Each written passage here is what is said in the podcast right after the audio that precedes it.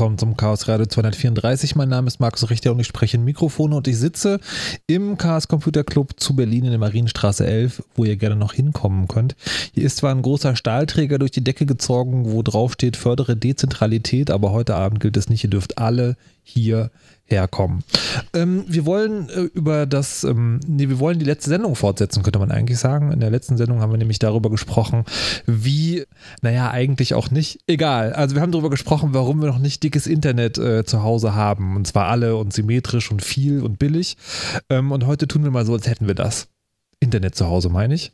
Und ähm, gucken dann mal, was man dahinter machen kann. Also hinter diesem, wenn das Internet dann da aus der Wand fällt, was man da so anschließen kann. Und mit ein bisschen Glück gibt es vielleicht auch sozusagen die ein oder andere praktische Anwendung, die man auch mit einem schmalbandigeren VDSL-Anschluss äh, umsetzen kann. Zu Gast sind heute äh, Danimo, Jasek und ähm, Nickname vergessen? Henrik. Es ist einfach Henrik, das ist manchmal verwirrend. Und Henrik, hallo und guten Abend. Schönen guten Abend. Schönen guten Abend. Guten Abend. Und ähm, wir reden heute zwei Stunden lang darüber, was man so in seinem heimischen Netz treiben kann, beziehungsweise wie man erstmal überhaupt dazu kommt. Mal um sozusagen abzufragen, ob ihr überhaupt geeignet seid, heute hier äh, fachliche Dinge zu sagen. Macht ihr noch mehr zu Hause, als den äh, Computer ins WLAN zu bringen? Und wenn ja, was, Danimo? Ähm, ja, also ich äh, nutze mein, mein heimisches LAN durchaus als, als Verlängerung, wo immer ich bin. Habe also ein VPN da, da rein und ähm, habe dort also auch Daten zu Hause liegen, die ich halt nirgendwo anders im Internet rumzuliegen habe. Ähm, und ich würde sagen, ja, durchaus. Ich habe da allerlei Endgeräte angeschlossen und ja, ich würde schon sagen, es ist doch, doch etwas mehr als nur Laptop und, äh, und äh, äh Plastikrouter. Verstehe. Also was, was das VPN nach Hause bedeutet, klären wir auf jeden Fall heute noch. Jasek? Ja, äh, ich habe einen Computer. Nein, tatsächlich habe ich zwei Computer und ein Mobiltelefon. Das war's. Ich bin ein bisschen unterdurchschnittlich, obwohl ich mich den ganzen Tag mit dem Computer beschäftige, habe ich irgendwie das Gefühl, dass ich so ein bisschen scheu bin, mir dann tatsächlich größere Mengen davon nach Hause zu stellen. Und ich habe, was vielleicht später relevant wird, eine Offline-NAS-Lösung für Backups. Eine Offline-NAS-Lösung, okay, gut, ja, darüber wollen wir auf jeden Fall auch sprechen. Und Henrik? Also ich habe gerade mal nachgeguckt mit meinem VPN nach Hause. Ich habe gerade 22 Geräte zu Hause online. wie, wie, viele davon sind Multipurpose-Computer, also Tablets, äh, PCs, Smartphones, was auch immer? Äh, ein Computer, glaube ich, ein Desktop-Rechner. okay, gut. Was das alles ist, ich weiß, also ich weiß nicht, ob wir das heute alles klären, aber wir sprechen es auf jeden Fall an. Ähm, ich möchte anfangen an der Stelle, wo das Internet aus der Wand fällt. Das tut es ja entweder äh, in Form eines, ähm, was auch immer da aus der Telefondose fällt. Früher waren da noch Splitter dran, aber sozusagen, wo man dann halt ähm, einen, einen Router anschließt. Und da ist ja die erste Frage so schon dieses Gerät. Da kann man sich ja wahrscheinlich, also man kann natürlich einfach das nehmen, was einem der, äh, der Internetanbieter mitgibt, weil da gibt es ja normalerweise irgendwie ein Gerät, was damit angeboten wird. Aber ich vermute, man kann sich damit auch sehr lange beschäftigen und äh, ganz viel Wissenschaft betreiben und dann 30.000 Geräte rausfinden und dann daraus eine Auswahl treffen. Ist das sinnvoll oder sagt man einfach so, nee, der Stand der Technik, das ist schon okay, so nimm einfach den, das Ding, was der Internetanbieter da an den Start bringt, das ist okay. Na, da gibt es eine ganz äh, einfache Antwort drauf und die heißt, es kommt drauf an. ähm, aber ähm, um da mal ein bisschen konkreter zu werden, also ähm, es zählen halt zwei Sachen. Erstens, für wen ist es? Und ähm, zweitens, äh, wer soll es hinterher betreuen? Okay, also ich, ich würde sagen, für die, für die heutige Sendung nehmen wir uns vor, solange es nicht anders gesagt wird. Also Default ist Heimanwender. Also jemand, der dieses Ding sich hinstellen will und das vielleicht einmal einrichtet und dann keinen Ärger mehr damit haben will. Wir können Ausflüge sozusagen machen, aber hm. sozusagen hm. erstmal der Standardfall ist das. Genau, also ähm, aber auch bei dem, auch bei dem Heimanwender ähm, hängt es wieder da, äh, davon ab, wie die Gegebenheiten sind. Und äh, ohne jetzt einen zu großen Ausflug machen zu wollen, ähm, jeder, der sich so ein Gerät von seinem Provider ins Haus holt, holt sich damit etwas ins Haus, was viele Dinge gleichzeitig tut. Richtig? Also du, das macht, ja? Ähm, es hängt halt auch davon ab, ähm, Anekdote, ein relativ großer deutscher Internetprovider geht gerade hin und äh, vertreibt den Kunden kostenlose WLAN-Modems, die tatsächlich äh, komplette WLAN, äh, kostenlose DSL-Modems, VDSL-Modems, die tatsächlich ko äh, komplette VDSL-WLAN-Router eines großen deutschen Herstellers sind, bei denen nur das WLAN abgeschaltet wurde, weil das gibt es für kostenlos nicht. Ja, genau. Also es, äh, aber das Wesentliche ist halt, es sind, äh, sind halt Multipurpose-Boxen, die halt verschiedene äh, Funktionen ineinander vereinen. Ähm, wer jetzt so eine Einraumwohnung oder Zweiraumwohnung hat, für den Ja, ist das welche, irgendwie welche, wunderbar. sind, welche sind das denn? Ähm, nimm ähm, nimm äh, die äh, Boxen, die halt von verschiedenen Providern äh, gebrandet sind. Das sind üblicherweise zwei, drei Hersteller, die es so gibt. Ähm, die werden aber unter, äh, unter dem Markennamen der jeweiligen Zugangsanbieter vertrieben, also Speedboard, ähm, Easybox, ähm, wie auch immer. Das Problem ist, man weiß nie so ganz, was man kriegt, weil je nach Modell äh, ist da ein komplett anderer Anbieter drunter. Den einzigen Vorteil, den man bei den Modellen hat oder den zentralen Vorteil ist, dass es halt das ähm, Problem des, ähm, des Zugangsanbieters ist, die halbwegs sicher zu halten. Die Frage ist halt, wie groß das Interesse ist, jenseits von, äh, die sollen mir das Netz nicht kaputt machen. Also es geht halt um die Sicherheit dieser Boxen. Ähm, Ich habe das Gefühl, du hast meine Frage nicht beantwortet. Diese, Also ich, ich ich glaube, ich habe deine Frage verstanden. Du hast gefragt, welche Funktionen da drin sind. genau, was machen die Also eigentlich? früher, Ja. früher hatte ich ein DSL-Modem, das Ja, war ein genau. Kasten. Ja. Dann hatte ich dahinter einen Switch, das war noch ein Kasten. Ein Switch ist ein Ein Verteiler, Verteilerdose. für Netzwerk. Für Genau. Kabelnetzwerk. Für Netzwerkkabel, genau. Und dann hatte ich noch einen Rechner, der als Masquerade Gateway gearbeitet hat, Als was? der dafür gesorgt hat, dass mehr als ein Rechner an diesen Internetanschluss rankam, weil so ein Okay. DSL-Modem ist halt nur ein Modem, da kommt halt nur ein Internetanschluss bei raus. Und dann hatte ich gegebenenfalls, das hatte ich dann früher noch nicht, noch einen WLAN, noch einen eigenen Access Point, der WLAN macht. Mhm. Das ist heutzutage ein Gerät. Aber würde ich ja jetzt erstmal von ausgehen, das ist ja auch eine gute Sache. Ja, allerdings, früher, wie gesagt, ähm, wurden, hatten sich ja dann zum Beispiel ab und zu mal die DSL-Standards geändert. Und dann hatte ich halt so ein Modem, das konnte halt nur DSL, äh, also ADSL 2 Megabit. Und dann gab es aber plötzlich neues ADSL mit 16 Megabit. Uh. Und dann konnte ich mir einfach ein neues Modem daran stecken. Äh, während ich dann etwas später ähm, so, so, so einen Fall hatte, da hatte ich mir tatsächlich etwas von einem großen deutschen pinken Hersteller, äh, Anbieter zu Hause hingestellt. Mit der Hoffnung, später, wenn dann VDSL kommt, kann ich da einfach äh, das VDSL-Modem ranstecken. Und dann haben sie mir gesagt, ja, nö, das gibt's jetzt nicht mehr. Die gibt's nur noch als komplettes Gerät. Sie müssten jetzt einmal das Komplettpaket bitte kaufen. Okay. Das ist dieser, dieser klassische, wenn du alles in ein Gerät paust und Ja. eine Komponente kaputt ist oder ausgetauscht werden soll, musst du das gesamte Gerät wegtun. Also das, das heißt sozusagen, was man, was man technisch vielleicht gerne hätte, ist die Trennung zwischen äh, Modem, also macht, was auch immer da aus der Wand fällt, zu Netzwerk und dann der Rest in einem Extragerät? Oder Also heutzutage wahrscheinlich nicht mehr, weil sich das heutzutage nicht mehr ändert. Ja. Aber zum Beispiel WLAN-Standards werden jetzt ab und zu mal aktualisiert und ähm, wenn du halt so ein Komplettgerät hast, bist du halt auf dem WLAN-Standard von Dingstar. Genau, und dazu kommt, ähm, ganz viele Anbieter lassen dir, wenn sie äh, dir ein Kombigerät geben, wo auch WLAN mit drin ist, gar nicht mehr die Wahl, was du mit diesem äh, WLAN machst. Sie zwingen dich entweder dazu, teilweise ihr eigenes WLAN noch mit Huckepack zu nehmen, mit dem sie dann erreichen wollen, dass du stadtweit ein, ein WLAN von Anbieter XY hast. Das heißt, ach so, dass, du- dann können andere Leute Genau, dann können andere Leute mit drauf. Das möchte man ja eventuell nicht haben. Ähm, dann äh, und dann bist du halt letztendlich auch gezwungen, so ein bisschen Features dir freischalten zu lassen. Das ist halt einfach ein, äh, ein, ein Problem, ob du gewillt bist, da nochmal extra Geld für zu bezahlen, dass Mhm. diese Box WLAN kann. Aber, und das ist eigentlich das äh, viel spannendere Argument, ähm, viele äh, Leute wohnen jetzt nicht unbedingt in einem, in einem Altbau oder so, wo, die, wo der Empfang noch relativ gut ist, sondern mit Stahlbeton und äh, anderen Sch- Unschönigkeiten, ähm, wo du mit einem einzigen Gerät, das möglicherweise auch nicht schön zentral aufgestellt ist, weil da, der Router steht ja üblicherweise da, äh, wo die Telekom den Übergabepunkt im, in der Wohnung hat Mhm. Und äh, nicht unbedingt da, wo das ist für, das, für die WLAN-Verteilung am optimalsten wäre. Also unterm Strich äh, habe ich es bisher ganz häufig erlebt, dass Leute gesagt haben, juhu, ich habe jetzt hier so ein, so ein Kombigerät und dann ähm, halt im zweiten Schritt todtraurig waren, dass jetzt einen Haufen Geld dafür ausgegeben haben, sogar noch beim Provider die größere Box geklickt haben, die dann ganz tolles WLAN macht und haben festgestellt, dass das WLAN gar nicht so toll ist, weil eben diese Box am völlig falschen Ort steht.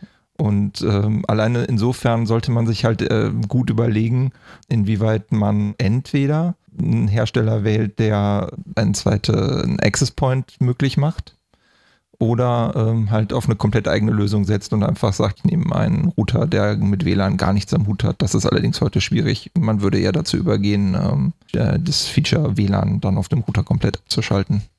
Okay, also sagen, im, im Prinzip All-in-One-Gerät, solange es irgendwie nicht eine Wohnung mit dicken Mauern ist. Äh, solange es eine Wohnung in dicken Mauern ist und ich würde auf jeden Fall zusehen, gerade dann, wenn man die Verantwortung fürs Updaten in irgendeiner Form hat, die hat man eigentlich immer, auch wenn der Provider eigentlich sagt, ja, ja, ich übernehme das für dich, immer darauf achten, dass man Geräte nimmt, die auch noch ein, eine gewisse Zukunft haben. Also Beispiel, ich habe mir jetzt ein Netzwerkgerät gekauft, war jetzt kein Router, aber egal. Den habe ich, äh, da habe ich mich erst gefreut. Na hoch, der ist aber für das, was er kann, sehr günstig. Lass mich raten, es gibt keine Updates mehr dafür? Es gab keine Updates mehr dafür seit 2015. Okay. Das heißt, der Hersteller hat das Ding eigentlich seit 2015 intern abgekündigt gehabt, aber weil es eigentlich noch gut wegging, haben sie es bis zum heutigen Datum verkauft. Aber und ist es nicht, ist es nicht sozusagen generell so, dass man das, dass man sich heutzutage nicht mehr darauf verlassen kann, dass irgendwie nach vier oder fünf Jahren noch Updates für solche Geräte rauskommen? Ja, vier oder fünf Jahre sind aber auch eine relativ lange Zeit. Also wenn du das bei deinen, äh, wenn das irgendwie bei, den, bei deinen Eltern deployst, die du vielleicht einmal im Jahr siehst, dann ist das vielleicht eine eher kurze Zeit. Das heißt, und, und, du willst auch nicht unbedingt dein Januar, äh, dein, dein, deine Weihnachten oder wann immer man sie sieht, äh, damit verbringen, dieses, äh, dieses Gerät ständig ab, zu aktualisieren und auszutauschen. Aber ähm, unterm, unterm Strich, äh, also irgendwas, was zwei, drei Jahre Lebenszeit hat. Also was jetzt vielleicht nicht erst gestern rausgekommen ist, weil dann hast du ganz oft Bananenhardware, die noch mit, äh, die, die noch in, in deiner Wohnung. Wir sind jetzt schon wieder an einem Punkt, wo ich so denke, so, nee, ich mache das einfach nicht mit dem Internet.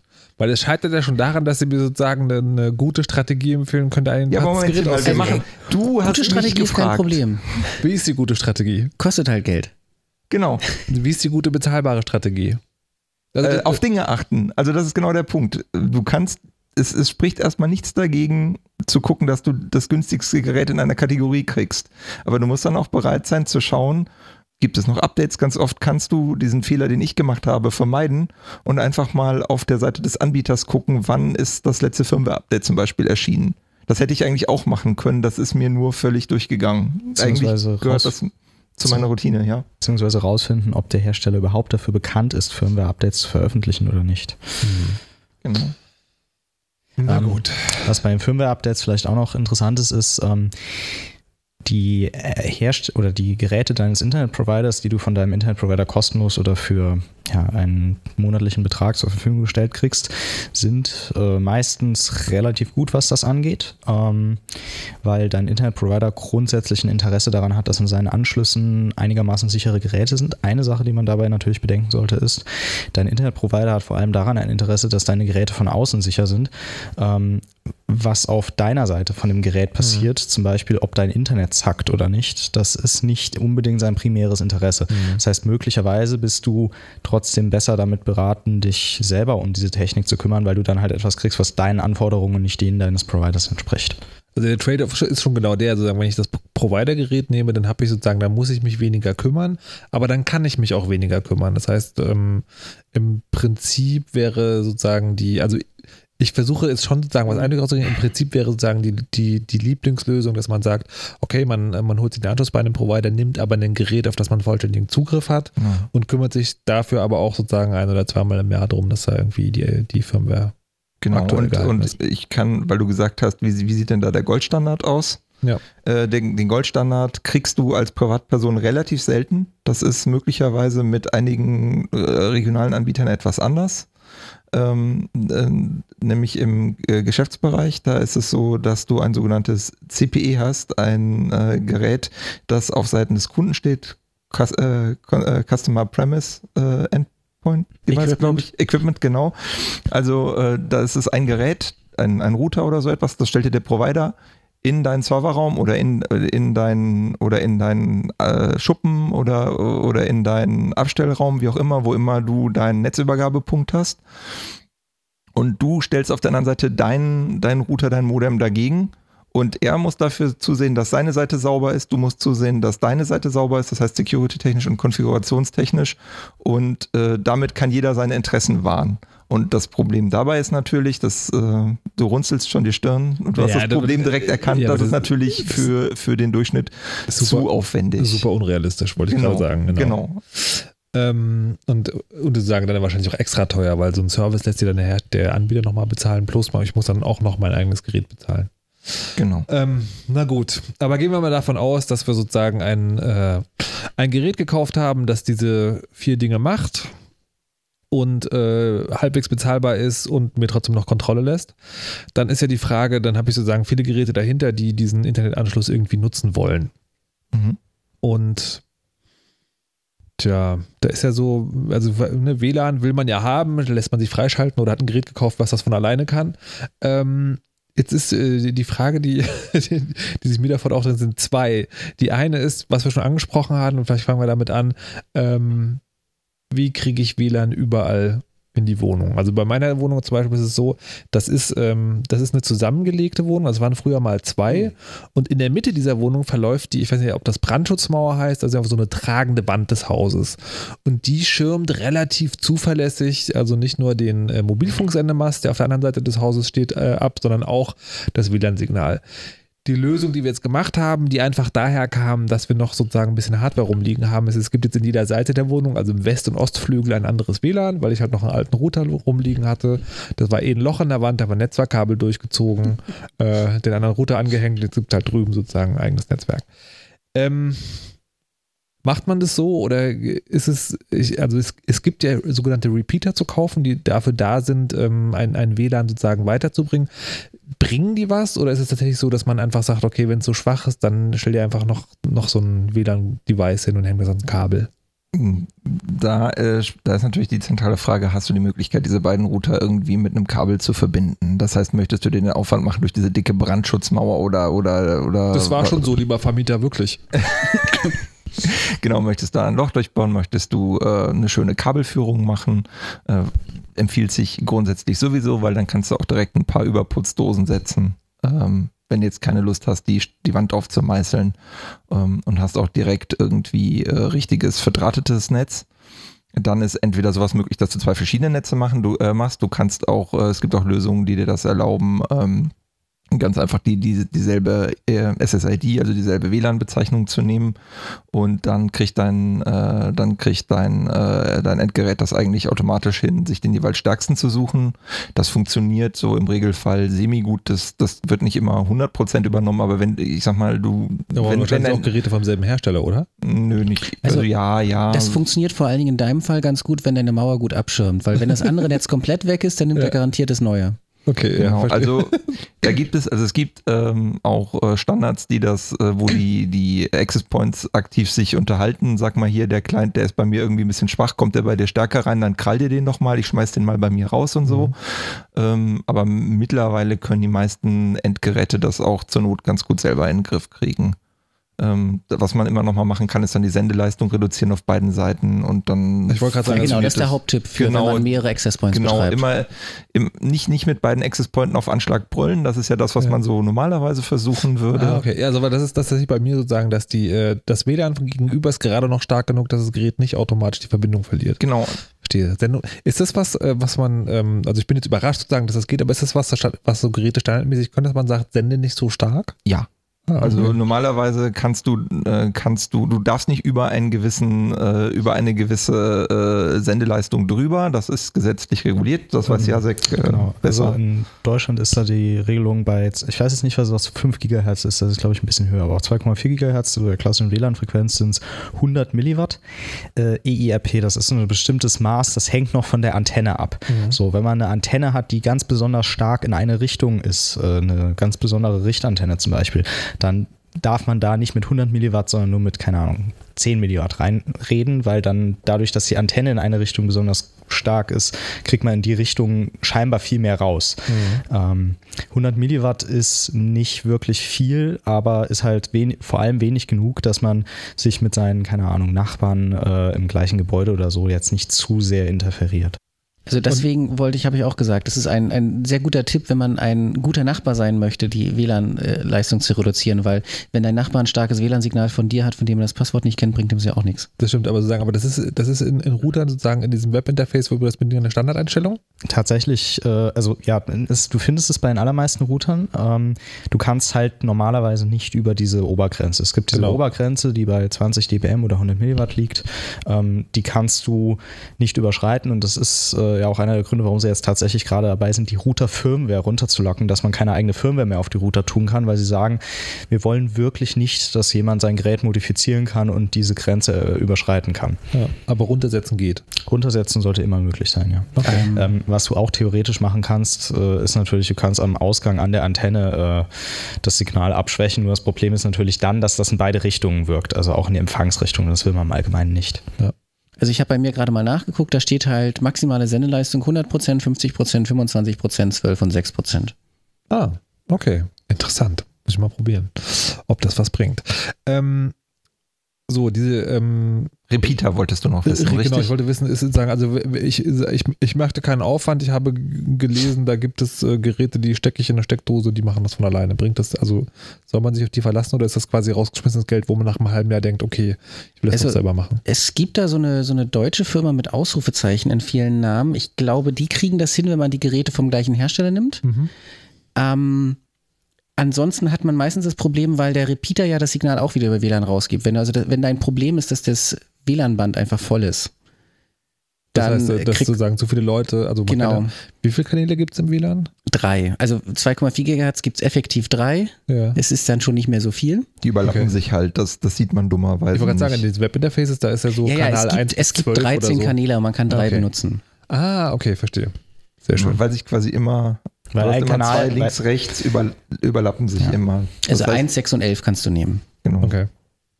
Ähm, deswegen, also da ist es, wenn es nur um die Reichweite geht und du bist irgendwie auf freier Strecke, also ich habe das bei meinen Eltern in äh, Hintertupfingen, da ist mhm. das alles weniger problematisch. Ansonsten ist es meistens, äh, wie Daniel mir schon sagte, wenn du ein Kabel hinlegen kannst, lege immer ein Kabel hin, auch wenn es hässlich aussieht. okay. Kabel haben auch noch den Vorteil, dass sie sehr zukunftstauglich sind. Also wenn irgendwann, na gut, das ist jetzt mit den Zeiten des Gigabit Ethernet angesichts unserer äh, Anschlusssituation nicht mehr so wichtig wichtig, aber ähm, grundsätzlich lässt sich bei einem Kabel leichter ein neuerer Standard drüber sprechen als bei einer äh, Infrastruktur, wo du dann ja. irgendwie deinen Access Point und deine 15 Endgeräte alle updaten musst. Aber es ist, es ist schon so, es gibt Netzwerkkabel gibt es auch in verschiedenen Dicken, ne? Ja, in, in, es gibt es Im gibt Kategorien. Sinne, ja. Es gibt ja, es gibt es gibt da Kategorien. Ähm, es ist ein bisschen schwer zu erklären. Ähm, ich würde tatsächlich, also es gibt, äh, man, man sagt so Cat 6a ist nee, eigentlich nee, also ist mo eigentlich momentan, okay. ist, momentan ist ja so irgendwie, dass die meisten äh, die Router sozusagen standardmäßig 1 Gigabit sprechen. Ja. So, mhm. welches Kabel muss da rein? Das hängt von der Länge ab. Generell würde man sagen, ich, ich, denke, ich denke, wir können hier sagen, dass Cat 6a grundsätzlich eine gute Idee ist, weil das okay. ist nicht abstrus teuer ja. und das reicht für Gigabit über sinnvolle Strecken aus. Und nicht wundern, es gibt äh, bei den Verlegerkabeln, wenn man die kauft, dann heißen die meistens Cat 7. Es ist furchtbar egal, weil effektiv dieses Cat 7 ist nochmal so eine Geschichte für sich. Ähm, also das Netzwerk, reicht zu sagen, ich, ich merke geht auch. Netzwerk, geht auch. Netzwerkkabeln äh, gibt es in Kategorien. Genau. Die zählen anscheinend eine Nummer hoch. Genau. Und mit 6a bin ich momentan auf der sicheren Seite und 7 kann ich auch genau. kaufen. Also es gibt da auch, also es gibt da mittlerweile auch ähm, die äh, Nachfolgestandards. Nicht, nicht, die, nicht, nicht kompliziert, nicht nein, kompliziert, nein, nein, aber kompliziert, genau. Also Nachfolgestandards sind da auch mit äh, abgedeckt. Das war halt das Ding, was man nachher darüber ja. machen will. Also wenn wir gerade bei Repeatern waren, dann gehen da ganz wenige Megabit wahrscheinlich am Ende mhm. noch durch. Da kannst du gerade noch so surfen, deine E-Mail klicken. Ja. Wenn wir später vielleicht noch dazu kommen, dass du Backups machen möchtest, möchtest du es eh nicht mehr durchs WLAN machen. ah, stimmt. Eine, eine andere Sache noch. Und zwar gibt es immer mal wieder die Frage nach Powerline-Adaptern, nämlich. Äh, Darüber sprechen wir später. Okay. Jetzt machen wir nämlich die erste kleine Pause, die äh, wie immer mit Musik gefüllt wird. Die kommt heute vom äh, Volume 7 Sampler vom Midwest Collective und ist äh, relativ entspannte Musik. Wir fangen an mit Shark Anthony und seinem All of My Hate. Spielt ja manchmal im Internet verlegen auch eine Rolle.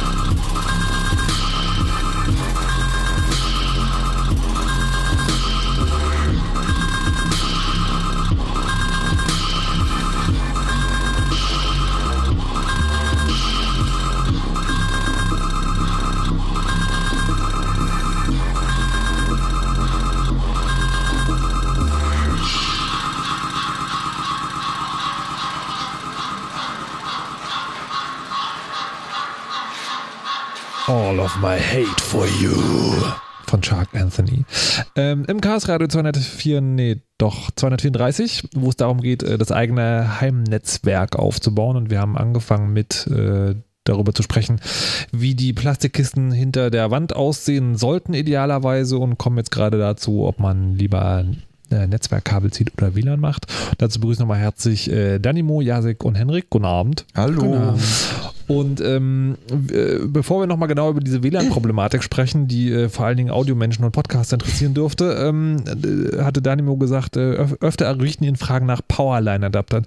Das ist was, ähm, das finde ich immer so, ah, interessant, dass es das gibt. Das, macht, das ist Netzwerk über Steckdosen, ne? Genau. Wie, was, was genau passiert da?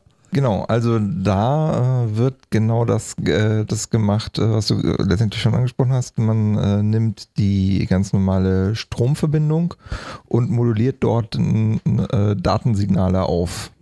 Ähm, und das funktioniert also unterschiedlich gut. Ähm, meistens mit interessanten Effekten aus zwei Gründen. Erstens, die Elektrounterverteilung, gerade in Altbauten, ist mitunter öfters abenteuerlich. Ähm, was dazu führt, dass, ähm, äh, dass erstaunlicherweise zwischen zwei Zimmern, die nebeneinander liegen, man eine schlechtere Verbindung kriegt als drei Zimmer weiter. Also das habe ich alles schon gehabt und wir reden hier wirklich davon, dass wir irgendwie so 50 Mbit hinkriegen was Warte also, mal, äh, bedeutet das auch, dass quasi, wenn mein Nachbar sich, also wenn wir jetzt von einem Mietshaus sprechen, sich auch so ein Powerline-Adapter in die Steckdose steckt, dass er dann mit meinem Netzwerk ist? ja, Also theoretisch ja. Äh, Manchmal kann ja. Hören, was dein Netzwerk tut. Ähm, grundsätzlich kann man sich das, was diese Adapter machen, so ein bisschen vorstellen wie WLAN. Das ist tatsächlich auf elektrischer und technischer Ebene sehr, sehr ähnlich. Mhm. Und ähnlich WLAN kann man das auch mit Verschlüsselung kriegen. Ah, okay. Gut. Wobei es auch da, wie bei den frühen Zeiten von WLAN, unterschiedliche Grade von Kaputtheit gibt. Also das ist, äh, bei den Adaptern, die ich hatte, war es ganz spannend. Äh, da hieß es, sie würden ähm, beim, beim ersten Verbinden sich äh, finden und synken und dann einen Key aushandeln. In der Praxis stellte sich heraus, dass ich, ähm, dass ich irgendwann ging mir das Netz verloren und äh, ich schaute nach, was los war und kriegte auf einmal IPs aus einem ganz anderen Netz und wunderte mich, was da denn los war. Und hat es sich in der Tat irgendwie mit den Nachbarn gesynkt. Und das war der Moment, wo ich das ganze Zeug rausgeworfen habe und mir einfach ein Kabel durch die Wohnung gelegt habe. Ich, grad, also ich, ich bitte jetzt mal um Handzeichen. Äh, wer ist dafür, dass wir uns alle Powerline-Adapter anschaffen? Ich sehe keine Hände für die also, Leute, die nicht. Ich habe noch einen, aber ja. den habe ich auch in einem anderen VLAN. Ja, also ich habe hier, äh, also wer, wer noch äh, Powerline-Adapter möchte, äh, meine E-Mail-Adresse lautet. Genau, es, ist, nee, es, ist immer, es, es gibt immer tatsächlich einen Anwendungsfall, den ich ja. dann gefunden habe. Okay. Ich habe noch eine Backup-Festplatte, die ich einfach in den Keller getan habe, falls die Wohnung ausbrennt, so in etwa. Mhm. Und mein Keller und meine Wohnung haben das gleiche elektrische Netz. Okay. Und äh, aber da ist halt Kabelverlegen schwieriger, ne? Ja, in der Tat. Aber es ist auch selten, dass, also ich habe es noch selten gesehen, dass der, der Keller eine eigene Steckdose hat. Das ist schon also, Luxus auch. Gut, Neubau hat man schon Strom im Keller. Man möchte vielleicht eine Tiefkühltruhe drin haben oder so. Also so, so ein Kellerabteil. Ja. Also Licht hat man auf jeden Fall. Ja. Und das muss natürlich abgerechnet werden, geht dann über den gleichen Stromzähler und dann. Ah, verstehe. Ja, genau. und, die andere, und die andere Sache ist, viele Häuser, auch Mehrfamilienhäuser, gerade aber auch ältere Häuser, ähm, die jetzt schon ein paar Jahre auf dem Buckel haben, damals wurde gerne auf Vorrat ge, äh, gebaut. Und äh, man hatte immer, man hatte ganz oft das, die romantische Vorstellung, lass doch einen Doppelkamin einziehen dann bauen wir uns irgendwann in diesen, in diesen Doppelkamin einen schönen gemütlichen, einen schönen gemütlichen Ofen ran und da, da machen wir dann Holzbefeuerung und ganz Reden schick. wir immer noch über Internet? Ja, ja, okay. und ich, da, da komme ich jetzt gerade hin. Weil diese, diese, diese romantische Idee mit dem Ofen, die ja gar nicht so romantisch ist, so aus Feinstaubsicht und so, äh, erfüllt sich bei vielen nicht. Das heißt, dieser, diese, dieser, du hast einmal eine komplette, äh, ein komplettes Leerrohr quasi durch das Haus und das heißt, wenn du damit dann äh, deinen Keller erschließen willst, kannst du das problemlos machen. Du kannst äh, diesen Kamin überall anbohren und äh, dann so kannst du auch deinen Aber Keller warte, erschließen. Warte, warte, wir waren gerade dabei. Dein, du hast gefragt, wer hat das in seinem Keller und genau so haben wir das gelöst. Ja, okay, gut, verstehe. Weil ich bei, wollte jetzt gerade sagen, also wir waren von Standardfall ist der Heimanwender und wir bohren uns jetzt einen Kamin auf. Das sind zwei unterschiedliche Dinge, möchte also, ich sagen. Ja, das ist nicht mehr Berliner Mietswohnung, glaube ich. Nein, wir reden, aber es gibt ja auch durchaus Leute, die nicht in Berlin wohnen, die uns hier zuhören. Äh, durchaus. Apropos uns zuhören, ihr hört hört uns wahrscheinlich nicht live. Äh, das Netzwerk, ähm, das ist übrigens sehr interessant, das passt sehr. Ich muss kurz einen kleinen Ausflug machen. Gestern ist der Deutsche Computerspielepreis verliehen worden. Ein sozusagen ein, ein, ein Gipfelevent der deutschen Digitalbranche und sie haben es nicht hinbekommen, einen Livestream zu machen, der mehr als 1800 Leute gleichzeitig irgendwie von geguckt werden kann. Ähnlich ist es heute hier. Wir sind beim äh, Chaos Computer Club. Der, das Netzwerk ist so ein bisschen, also wir schieben das natürlich auf den Internetprovider. Ähm, ist ein bisschen pfleglich, aber wahrscheinlich selber kommt, sind. Kommt, äh, kommt das nächste Mal einfach live vorbei, wenn wir von hier senden. Da gibt es keine Ausfälle, also zumindest keine, die mit dem Netz zu tun haben. Ähm, so, jetzt haben wir also festgestellt, wir haben entweder, ähm, wie was, Cat 6a-Kabel mindestens oder WLAN, keine Powerline-Adapter. Jetzt würde ich gerne wissen, vor allen Dingen unter Podcastern ist dieses, äh, wenn man live podcastet und streamt und dann sich noch zusammenschaltet, am besten über was, was richtig gute Audioqualität hat, dann soll der Rechner bitte am LAN hängen, also an einem Netzwerkkabel und nicht über WLAN drin sein. Und ich habe mich immer gefragt, ist das so eine magische Hypothese, damit man sich sozusagen besser fühlt oder ist tatsächlich Kabel Internet oder Kabelnetzwerk besser als WLAN. Also ja, ich weiß, WLAN sozusagen hat ähm, von, der, von der Bandbreite sozusagen weniger, ähm, also kein Gigabit sozusagen, wo man dann Backups kommen noch dazu, aber sozusagen für so für allen normalen Kram und gerade auch Audio ist ja nicht sozusagen so doll breit, reicht das ja theoretisch. Wie ist es praktisch?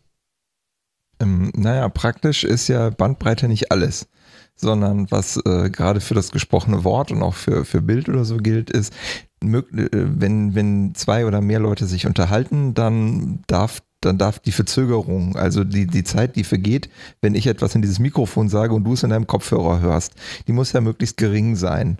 Und vor allen Dingen soll sie auch gleichbleibend sein. Ähm, das sind Zusicherungen, die gerade WLAN nicht erfüllen kann, weil äh, das ist keine dedizierte Leitung, sondern ein Shared Medium, also ein geteiltes Medium. Und, zwar geteilt mit der Mikrowelle deines Nachbarn. genau, unter Umständen. Deiner 50 Nachbarn. Genau. Die, die auch alle WLAN haben.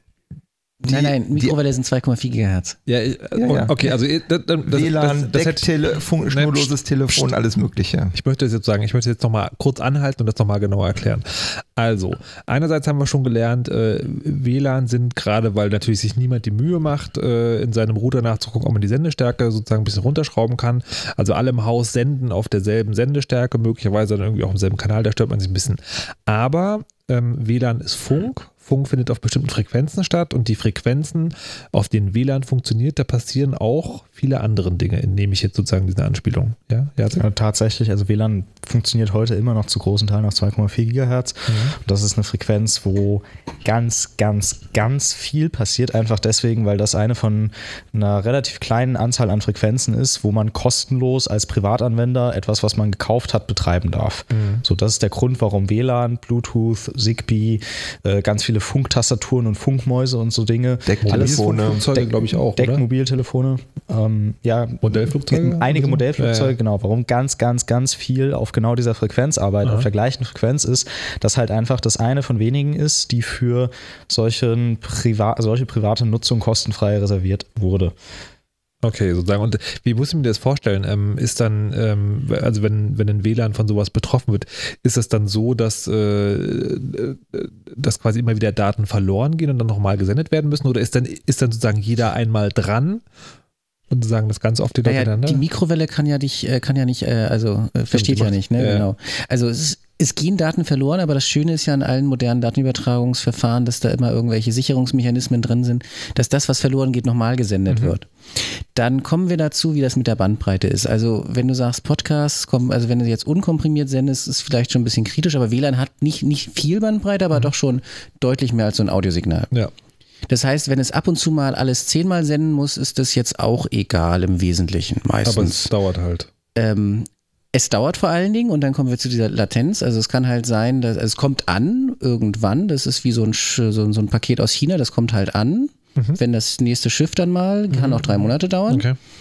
Und das ist dir dann wahrscheinlich nicht mehr lieb, wenn das äh, irgendwie 100 Millisekunden später passiert. Und dazu, Also- und dazu kommt noch was, äh, nämlich die, äh, der Codec, der, also die, äh, die Übertragungsweise, die zwischen dir und deinen Mitpodcastern passiert, weil die ja wirklich sehr, sehr kurz sein muss, weil sonst, ihr, ihr wollt ja das Gefühl haben, ihr sitzt nebeneinander. Ne, dieses, dieses gegenseitig ins Wort fallen. Genau. Und dann, genau. Und äh, das funktioniert eigentlich nur, wenn, ähm, wenn die, äh, wenn bei der Datenübertragung die Möglichkeit besteht, Sachen nicht neu zu senden, sondern auch mal was wegzuwerfen. Ähm, das passiert in der Tat, weil das Ohr, das menschliche Ohr relativ tolerant ist darüber, wenn ich mal Gott was zu sagen habe und dann weg bin. Das kriegt das Ohr relativ gut hin. Ähm, aber äh, es klingt halt, man, man merkt es halt. Das, das Ohr kann das gut kompensieren, aber man merkt es halt und es ist eigentlich unangenehm. Ähm, deswegen diese Codecs machen das, die schmeißen halt wirklich äh, Wortfragmente weg.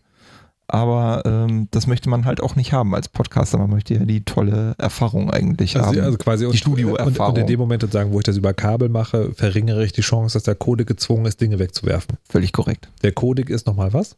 Äh, Codec ist äh, Encoding, Decoding, also letztendlich die Umsetzung von Wort in Daten und zurück. Okay. Also quasi der, der Algorithmus, der dafür sorgt, dass das, was ich hier erzähle, in Datenpakete gepackt und durch die Leitung geschickt wird und dann wieder auch zu hören ist.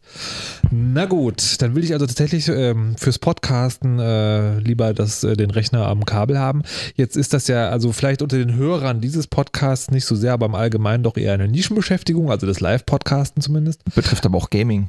Zum Beispiel. Ähm, betrifft auch Gaming zum Beispiel. Das ist genau die, also jetzt wollte ich fragen, wir ne, werden gleich äh, schon nochmal hören, wenn man Backups macht übers Netzwerk, dann will man natürlich auch ein Kabel, weil da die Bandbreite, die nutzbare Bandbreite viel, viel, viel breiter sein kann. Gaming wurde gerade schon angesprochen, da geht es ja auch ums, vor allen Dingen ums Schnellsein. Ähm, wie ist denn das ansonsten so? Ist, ist es, kann man dann sagen, ist es immer besser, den Rechner am, am Kabel zu haben? Also grundsätzlich kann man vielleicht sagen, wenn du die Wahl hast, dann mhm. nimm das Kabel. Ähm, weil im Zweifelsfall, selbst wenn Kabel und WLAN gleich schlecht wären, hättest du dann immer noch den Vorteil, dass du nicht deine anderen WLAN-Geräte störst. Mhm. Ähm, okay. Und dazu kommt halt auch, ähm, du hast ja ganz viele Geräte, die äh, an diesem Funkverkehr teilnehmen, die nicht alle immer den neuesten Standard unterstützen. Und es gibt dann immer die Möglichkeit, dass wenn du ein langsames Gerät hast, dass dann äh, dein, alle deine anderen Geräte darauf gezwungen werden, so langsam zu werden wie dieses Gerät, äh, was quasi den schlechtesten Standard unterstützt. Das, äh? Man muss deine, auf dem gleichen gemeinsamen Nenner sein. Deine, deine, wenn du WLAN-Geräte hast, die verschiedene Versionen diese, der WLAN-Standards unterstützen, ja. also die verschieden schnell senden können, ja. dann muss im Zweifelsfall das schneller Gerät auf das langsamere warten auf eine gewisse Art und mhm. Weise. Das bedeutet, wenn du jetzt ein sehr, sehr langsames Gerät hast, kann das sein, dass das dein Netzwerk mit ganz vielen schnellen Geräten halt einfach ja, sehr stark bremst. Ah, Deswegen, verstehe. wenn die Leute dann kommen, ich habe ein wahnsinnig tolles äh, Laptop mit AC und, und habe mir einen neuen Router gekauft, dass das auch kann. Und dann hast du irgendwo noch ein, äh, ein Internetradio, das du dir vor sieben Jahren mal gekauft hast, äh, was aber nur irgendwie einen uralten Standard kann. Dann kann das sein, dass alle deine Geräte, sobald du dieses Radio einschaltest, äh, runter, runtergehen müssen auf die Geschwindigkeit, die dieses Radio kann. Das da kommen wir aber noch zu so einem anderen Teil mit den Frequenzen. Wir hatten das, glaube ich, noch nicht angesprochen. Ähm, was du nämlich machen kannst, in jedem Fall können moderne Geräte 5 mhm. Gigahertz, ja. also 5 Gigahertz anschalten und benutzen, wenn es geht. Das hat den weiteren Nach Vor- und Nachteil, dass die Reichweite geringer ist. Okay. Das heißt, du bist, also es gibt mehr Kanäle auf 5 Gigahertz ja. und es reicht weniger weit. Das heißt, das mit den Störungen ist dann auch gleich noch, gleich noch wesentlich geringer. Und wenn du nur deine modernen Geräte ins 5 Gigahertz tust, dann ist halt gut. Okay. 5 GHz hat auch noch die Eigenschaft, dass es deutlich schlechter durch Wände durchkommt als 2,4 GHz. Ja, also das war das genau Reichweite. Äh, genau, das, das, das kann man bei Rechnern auch einschalten, welches äh, gibt es im, im, im, also ist das sagen, ist das sowas im Betriebssystem Windows OS 10, was man einfach so macht? Ja, es benutzt halt das, was geht. Also auf deinem, auf deinem WLAN-Dings äh, kannst du es halt irgendwie einschalten mhm. oder ist es halt normalerweise aktiviert. Der Rechner empfängt das, von dem er glaubt, dass er es nehmen soll. Ähm, das ist ich, ich, hörte bei manchen Geräten, die nach einem Obststück benannt sind, war das früher immer sehr problematisch. Mhm. Ähm, da gab es dann immer die, den Workaround, man kann unterschiedliche Namen verwenden. Das habe ich auch seit jeher bei mir so. Also mein, mein 5 GHz WLAN heißt anders als das 2,4 GHz WLAN. Und nur die besseren Geräte kriegen halt das 5 GHz WLAN. Da brauchen wir aber schon wieder zwei WLANs. Ja, aber das kann dein Router auf jeden Fall, also in fast allen Fällen, unterschiedliche so. Namen verteilen. Also, Zumindest also, zwei, für 2,4 und für 5 GHz. Also ein Router kann, kann gleichzeitig auf zwei Frequenzen. Äh, Wenn er neu genug und teuer genug ist, ja. Also verstehe, da, das, ist, das ist schon der Unterschied, wenn dein Provider dir zwei verschiedene Modems an oder zwei verschiedene Router anbietet, dann ist meistens die Unterscheidung, das eine kann nur 2,4 und das andere kann auch zusätzlich noch 5. Dasselbe gilt für billige Handys im Übrigen die können auch meistens nur 2,4. Hm, verstehe, verstehe. So, ähm, bevor wir uns äh, gleich noch den Geräten widmen, die dann also wirklich aber auch ins äh, Netzwerk angeschlossen sind, noch, müssen wir noch zwei Dinge besprechen. Das eine ist ähm, Sicherheit. Ne? Also, hm. ihr habt schon angesprochen, also die Firmware-Update, also dass das Gerät an sich sozusagen irgendwie sicher ist, der Router. Ähm, und das andere ist aber, muss, muss ich mich noch um irgendwas kümmern oder sind die meisten Router, wenn ich sie kaufe, sozusagen schon so eingestellt, dass da von außen keiner irgendwie Unfug machen. Also ich rede jetzt nicht davon, dass dann ein Fehler im Gerät ist, der was macht, sondern so, muss ich da aktiv noch was machen? Also sowas wie die Luft beim Auto aufpumpen. Bei den meisten Leuten dürften die angeschlossenen Rechner die deutlich größere Gefahr sein als der Router. Ja, also ähm, die meisten Hersteller, den meisten Herstellern ist mittlerweile so peinlich, wie sie in der Vergangenheit erwischt worden sind, dass sie von außen nicht mehr erreichbar sind. Okay. Es gibt häufiger mal das Problem, dass die Passwörter, die voreingestellt sind, irgendwelche Standardpasswörter sind. Hm. Also das sollte man nach dem Auspacken schon machen. Die Passwörter, alle Passwörter, die hinten aufgedruckt sind, ändern. Okay. Und dann die neuen Passwörter aufschreiben, bitte. Das ist eine gute Idee. Vor allem WLAN-Passwörter gab es da. Äh, es gab da in den letzten Jahren immer wieder Fälle, wo halt die WLAN-Passwörter irgendwie vorhersagbar waren, die mitgeliefert ja. kamen. Das heißt, da will man eigentlich auf jeden Fall ein eigenes verwenden, ähm, was man dann, keine Ahnung. Also ich habe zum Beispiel bei mir zu Hause am Router einen Zettel liegen mit dem Passwort drauf und jeder, der bei mir ist als Gast, ja. kriegt diesen Zettel in die Hand gedrückt und hat dann das WLAN-Passwort. Oder den Zettel fürs Gastnetz. Da kommen wir später zu. Also das, das muss man tatsächlich nochmal sagen, ähm, also vielleicht kurz erklären, also die, weil sich jetzt vielleicht jemand fragt, man hat hinten auf dem Router aufgedruckt, ja, dein dein, WLAN sozusagen Name ist so und das Passwort ist und dann steht da so eine wilde lange Zahlenfolge oder Zahlen und Buchstaben und sowas. Das sieht aus wie zufällig ausgewürfelt, aber es gibt halt immer wieder den Fall, dass man sozusagen, wenn man die äh, Geräte, also den Namen des WLANs kennt oder die, die Identifikationsnummer des Geräts, dass man daraus dann das WLAN-Passwort errechnen konnte, oder? Das war das. Genau, weil, die, weil der Hersteller natürlich auch das Problem hat, der muss in der, in der Fabrik irgendwie Zufall erzeugen bei einem Prozess, der immer genau gleiche Geräte hervorbringen soll. Das heißt, dass die einzige Möglichkeit, die du hast, ist zu gucken, was unterscheidet sich von Gerät zu Gerät und das ist eigentlich nur die, äh, die Adresse der, der, der, äh, der Chips, der WLAN-Chips und äh, darauf wird dann das Passwort errechnet und das ist halt wieder irgendwie vorhersagbar. Ja, und dazu kommt halt auch, dass das grundsätzliche Problem halt auch ist, dass der Hersteller dafür bezahlt wird, WLAN-Router zu verkaufen und nicht äh, starke Krypto zu bauen oder sich sichere Passwörter auszudenken. Also, liebe Kinderinnen und Kinder, sehr schön immer das Passwort ändern. So, ähm, WLAN, hast du gerade Gast-WLAN gesagt. Wie sinnvoll ist es, sowas überhaupt zu haben? Also ich brauche keins, weil ich habe nur einen Computer. ich habe mehr als einen Computer. Und keine Freunde oder? Äh, nö, aber ich meine, mein Computer also es hängt halt davon ab, wenn du in deinem WLAN irgendwie das Gefühl hast, dass du da Datenverkehr hast an oder Geräte hast, an die andere nicht heran sollen, ähm, mhm. dann ja, habe ein Gast-WLAN. Zum Beispiel, wenn du ein NAS hast, äh, an das alle deine Systeme angeschlossen sind, wo äh, deine Linux-ISOs drauf liegen und du willst nicht, dass deine Freunde da rankommen, ähm, dann solltest du dir ein Gast-WLAN zulegen ähm, was dann, ja, wo dann halt Leute Zugriff drauf kriegen, die nicht Zugriff auf alle deine Netzwerkgeräte haben sollen. Du kannst es dir auch überlegen, wenn du sowas hast wie einen Drucker und du willst nicht, dass mhm. äh, irgendwie jemand an einen Drucker rankommt. Ähm, also das, das, muss man aber auch mal sagen, weil das ist vielleicht sozusagen jemand, der sich nicht tagtäglich mit Netzwerken beschäftigt, äh, gleich klar. Also Geräte, die im selben WLAN sind, das ist sozusagen schon eine Sicherheitsstufe, die man wo man sozusagen auf die man achten ja, ja, jeder, der in deinem WLAN ist, kann erstmal auf alle deine Geräte zugreifen. Das ist bei Windows meistens zum Beispiel so eine Einstellung, wirst du dann gefragt, bist du zu Hause und sagst du ja. Mhm. Und dann ist plötzlich sehr viel möglich, äh, sehr viel mehr möglich, als wenn du woanders wärst. Ja. Andere Geräte sind speziell so designt, also von, von Chrome gibt es da, äh, von, von Google gibt es da diesen Stick, den man in seinen Fernseher steckt. Und ja, der, jeder, der im gleichen Netz ist, kann dann beliebig auf den zugreifen zum Beispiel. Mhm. Äh, bei Druckern war das das gleiche. Bei Druckern hat man noch das Zusatzproblem, dass deren Firmware meistens noch so viel schlechter ist als alle anderen Geräte. Also ähm, jeder, der Zugriff auf diesen Drucker hat, kann ihn in der Regel übernehmen und beliebige Dinge damit tun.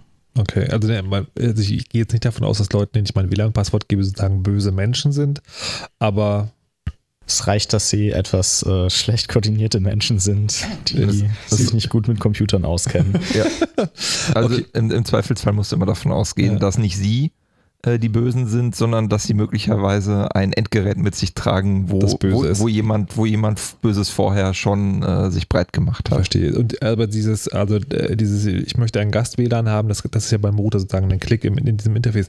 Das ist schon eine relativ sichere Trennung. Ja, also, also da, wo halt, es implementiert ist, glaube ich, ja, da ist mir jetzt nichts bekannt. Ja, es ist halt äh, auf das ist halt etwas interessant äh, implementiert, wenn man jetzt so der, der, wenn man jetzt Netzwerker ist, dann sagt man, oh, das, das könnte man aber noch schöner machen, aber ja, so aus einer reinen Sicherheitsperspektive ist das, ist das irgendwie schon okay. Okay. Kann man also, machen. Man, genau, man kriegt dann eine zwei, mindestens eine zweite SS-ID, also einen zweiten Netzwerknamen mit einem zweiten Passwort, der dann nur für Gäste ist, der dann in der Regel so gemacht ist, dass er nur Internetverbindung kriegt und keine Verbindung zu anderen Geräten im Heimnetz und auch keine Verbindung untereinander.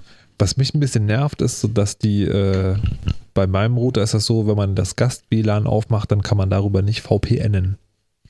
Genau, das ist dann noch so eine Option. Also bei mir gab es dann auch die Option, da kann man ein Häkchen setzen, das dann das ganz restriktiv macht, also wirklich nur Webseiten und Mail mhm. ging. Das war dann schon nicht mehr genug für SSH zum Beispiel und das hat mich dann auch ein bisschen genervt. Ähm, da muss man dann selber so ein bisschen sehen. Es gibt ja noch in Deutschland dieses doofe Störerhaftungsproblem. Also der, der Hauptgrund, das anzuschalten, dieses Restriktivsein, ist natürlich, dass man seinen Gästen kein Filesharing machen lassen möchte. also muss man kurz sozusagen erklären, es gibt auch, glaube ich, ein ganzes Chaos dazu. Störerhaftung ist dieses, wenn über deinen Account äh, jemand File geshared hat, dann bist du als Internetanbieter, äh, du als, äh, als Account, ne Quatsch, als Anschlussinhaber. Als, als Anschlussinhaber sozusagen äh, sollst du schuld sein können, ist bei manchen Menschen die Rechtsauffassung. Ich glaube, das ist so formuliert irgendwie. Ähm, das Richtige, genau. Da kann man dann so einen Gastzugang machen. Aber jetzt waren wir gerade beim VPN, dann kommen wir noch zu der, zu der anderen Nummer, die man mit dem eigenen äh, Netzwerk machen kann. Das ist dieses von außen rein VPNen. Das wurde ganz am Anfang der Sendung schon gesagt. Was bedeutet das? Anscheinend bedeutet es, dass man wo man nicht zu Hause ist, doch zu Hause ist, weil Henrik hat ja gerade in sein eigenes WLAN zu Hause geguckt und er ist nicht zu Hause, sondern er sitzt in der Marienstraße 11. Ja. Was ist, was ist nach Hause VPNen? Na, das ist das mit diesem IT, das hast du schon ganz richtig gesagt. Ähm, ähm, mhm. ähm, je nachdem, was man da hat. Also bei manchen dieser Geräte ist das schon eingebaut, bei manchen, also früher hatte ich einfach einen Rechner zu Hause, der mich von außen das erlaubt hat. Mhm. Ähm, also das hat mehrere Komplikationsstufen, aber im Wesentlichen bedeutet es, dass ich von meinem Laptop mich dorthin verbinden kann und der mich dann weiter verbindet. Also dass ich äh, eine virtuelle Verbindung, dafür steht das V habe, in mein privates Netz, das ist das P und das N. Und ähm, Aha, ja. ähm, das für diesen Rechner so weit aussieht, als ob ich im gleichen Netz wäre. Also ich sehe meinen Drucker, ich sehe mein alles, ich könnte jetzt hier auf Drucken drücken, das kommt zu Hause raus. Und das ist eigentlich das. Also das hat, ähm, wenn ich das richtig sehe, hat das irgendwie so zwei Vorteile. Das eine ist, ich bewege mich sozusagen in meinem Zuhause-Netzwerk. Genau, ich kann auf mein NAS zu Hause zugreifen, da kommen wir später zu. Und, die, und das andere ist, ähm, die Verbindung, die ich habe, ist erstmal verschlüsselt. Also da, wo ich bin, der in dem Netzwerk kann nicht sehen, was ich mache. Das ist noch so eine Option. Also mindestens äh, impliziertes VPN, dass ich eine Verbindung zu einem anderen Netz habe, die irgendwie ja, also man kann das theoretisch auch ohne Verschlüsselung machen, aber ähm, das ist so einfach mittlerweile, das äh, korrekt zu machen, dass die Verbindung von hier zu meinem Heimnetz verschlüsselt ist mhm. und niemand da sie was sieht oder verändern kann.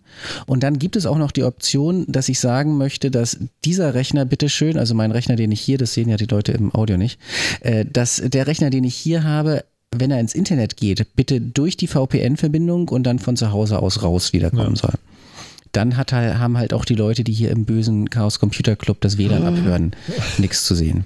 Und hat aber natürlich den Nachteil, du bist nur so schnell wie das langsamste, äh, die langsamste Richtung deines Heimnetzwerkes. Das Halb so schnell, weil es muss einmal raus und äh, einmal rein und wieder raus. Ja.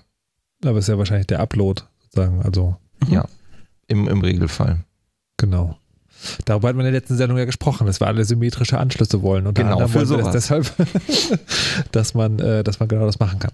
Okay, so, jetzt haben wir eine Stunde drüber geredet, also eigentlich über das erste Gerät, was hinter dem, äh, was hinter dem Internetanschluss kommt ähm, und, und wie man das dann sozusagen weiter verkabelt. In der nächsten Stunde geht es dann darum, was man da alles Schönes dranhängen kann. Dann werden wir endlich erfahren, was dieses ominöse NAS ist. Vorher gibt es aber noch eine Musik und danach die Nerd News und die Musik kommt auch von diesem äh, Midwest Midwest Collective Sampler und ist von Slowski Slow und heißt Deep Face.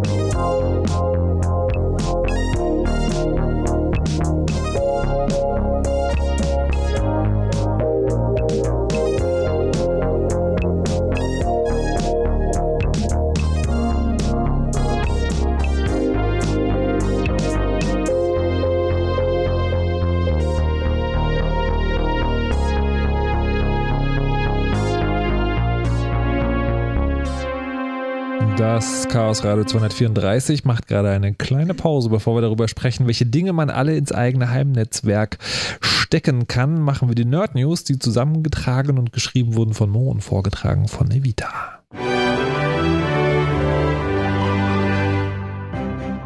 Experten kritisieren Pläne für elektronischen Personalausweis. Die Gesetzespläne der Bundesregierung zum elektronischen Personalausweis wurden bei einer Anhörung im Bundestag von Experten scharf kritisiert. Die Regierung will die Beschränkungen des Datenabrufs für Geheimdienste aus dem bisherigen Gesetzesvorschlag herausnehmen, die Verbreitung von Online-Funktionen fördern und die Anfertigung von Kopien erleichtern. Die Experten hielten in der Anhörung dagegen, die Begründung für dieses Vorhaben sei nicht überzeugend. Zudem bestehe die Gefahr, dass sich hintenrum Schattendatenbanken bilden. Tor Project veröffentlicht Finanzbericht 2015. Im Jahr 2015 hat der Anonymisierungsdienst Tor 3,3 Millionen US-Dollar eingenommen. Demgegenüber stehen Ausgaben von 2,9 Millionen Dollar. Die Zahlen wurden kürzlich vom Tor Project veröffentlicht. Das Budget des Projekts wurde zum großen Teil von Behörden der US-Regierung beigesteuert. Die Organisation ist schon seit längerem bestrebt, den Anteil zu reduzieren. Überwacht. Die iOS-App des Taxi-Anbieters Uber hat ihre Nutzer absichtlich auch dann weitergetrackt, wenn diese die App deinstalliert hatten. Diese Vorgehensweise verstößt gegen die App Store-Richtlinien von Apple. Apple-Chef Cook drohte Uber daraufhin mit dem Rauswurf aus dem App Store. Dieses ist der zweite Skandal, in den Uber in diesem Jahr verwickelt ist. Anfang des Jahres wurde bekannt, dass Uber Polizisten und andere Beamte von der Beförderung ausschloss, wenn die Uber-Chauffeure ohne offizielle Genehmigung unterwegs waren. Google will minderwertige Inhalte verbannen. Der Suchmaschinenanbieter Google will gegen Fake News und Hassbotschaften im Netz vorgehen. Am Dienstag kündigte Google das Project Owl an, mit dem der größte Teil der minderwertigen Inhalte aus den Suchergebnissen verbannt werden solle. Google und Facebook werden seit einiger Zeit für die Verbreitung von gefälschten Nachrichten im Netz mitverantwortlich gemacht.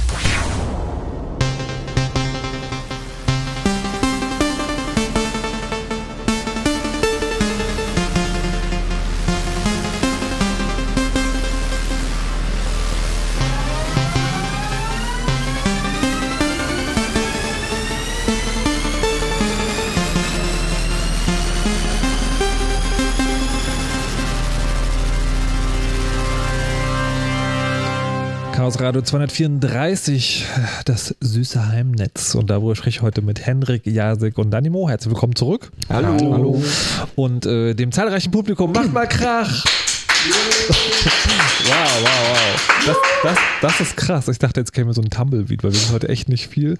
Das nächste Mal müsst ihr wieder vorbeikommen in der Marienstraße 11. Alle hier. zwei Monate senden wir live von vor Ort und man kann dabei sein und manchmal sogar alte gebrauchte Powerline-Adapter von Danemo abgreifen.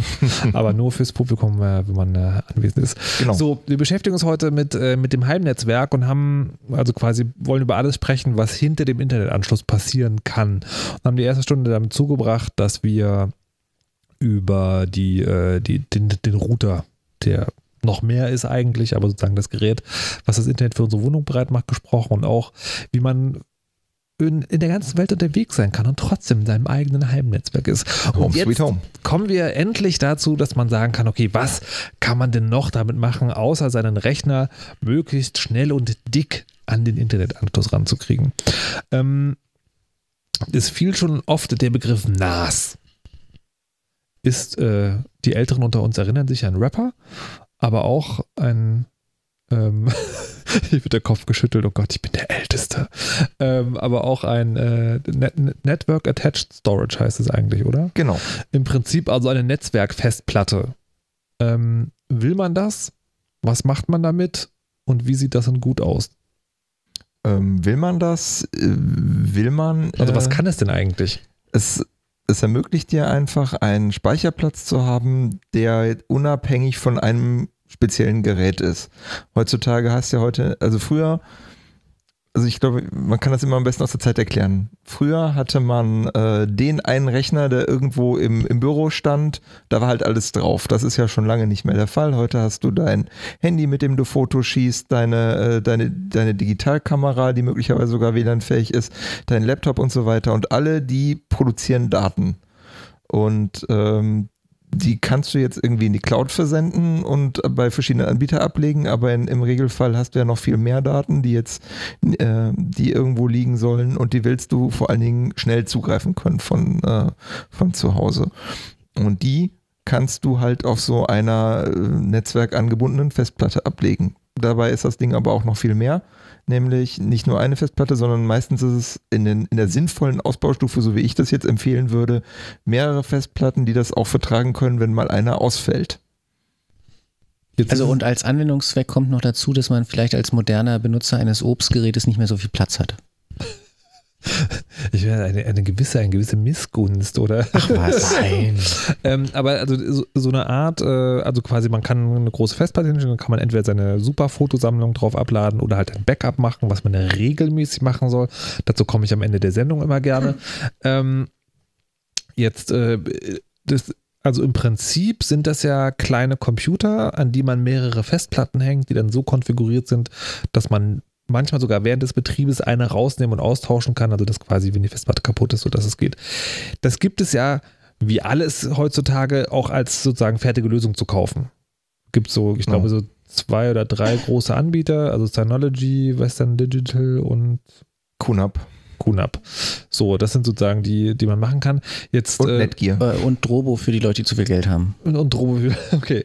Ähm, jetzt, äh, es ist immer klar sozusagen, es gibt keine Qualitätssiegel vom CCC, aber so generell gesagt, was ist denn von diesen Lösungen zu halten? Also, weil die sind ja mehr als nur das Gerät, die bringen ja immer auch sozusagen eine eigene Bediensoftware mit, die haben ja auch so ein, so ein Webinterface, über das man die, oder, oder ein Programm sozusagen, was man vom Rechner laden muss, über das man die ansteuern kann. Ist das generell sowas, dass man sagt, das will man eigentlich haben? Haben oder ist das schon wieder zu viel und äh, der Purist sagt, nee, ich möchte mir das alles selber bauen, mir einen Raspberry Pi und stecke da per USB eine Festplatte dran. Also man will das natürlich selber bauen, aber wir haben ja am Anfang irgendwas gesagt Richtig. von Heim-Usern mhm. und so. Und da finde ich das schon gar nicht so falsch. Also ich habe selber sowas nicht. Ich habe das bei Bekannten gesehen und war schon so milde ein bisschen beeindruckt, wenn ich da in dem Webinterface rumgeklickt habe. Das haben offenbar auch Nerds gebaut. Also was da an Features und Funktionalität drin war, das äh, hätte ich vielleicht auch eingebaut, aber ich hätte jetzt nicht damit gerechnet, dass es ein Endkundenprodukt drin ist. Von daher okay. sind zumindest manche der Teile offenbar doch durchaus brauchbar. Jetzt, äh, Dynamo? Ja, genau. Und ähm, also bei diesen, bei diesen Geräten wird es eigentlich erst dann brandgefährlich, wenn man, ähm, wenn man mal von so Kleinigkeiten absieht wie Bugs, da muss halt auch Firmware-Update machen, das kommt mhm. immer wieder vor. Also QNAP hat jetzt letztens was, äh, einen sehr schönen, unschönen Incident gehabt. Ähm, aber das passiert halt laufend. Ähm, da hilft einfach nur Updaten und diese Geräte können auch mittlerweile dir sagen, hier äh, gibt ein Update, mach doch mal. Ähm, das heißt, äh, das geht eigentlich schon sehr bequem. Ähm, wo es problematisch wird, ist, diese äh, ist, dass die äh, letztendlich ja auch nur Computer sind und sich dementsprechend auch aktualisieren lassen. Da gibt es dann so Community-Apps, was nichts anderes ist als, äh, was weiß ich, mein PHP MyAdmin oder so, die irgendwie als Pakete mit, äh, äh, mit äh, äh, installierbar sind, äh, nachträglich. Also dass du kannst dieses Gerät erweitern von einem Dateiablage, von einer reinen Dateiablagelösung zu einem kleinen Heimserver mehr oder weniger und immer weiter ausbauen, immer weiter ausbauen.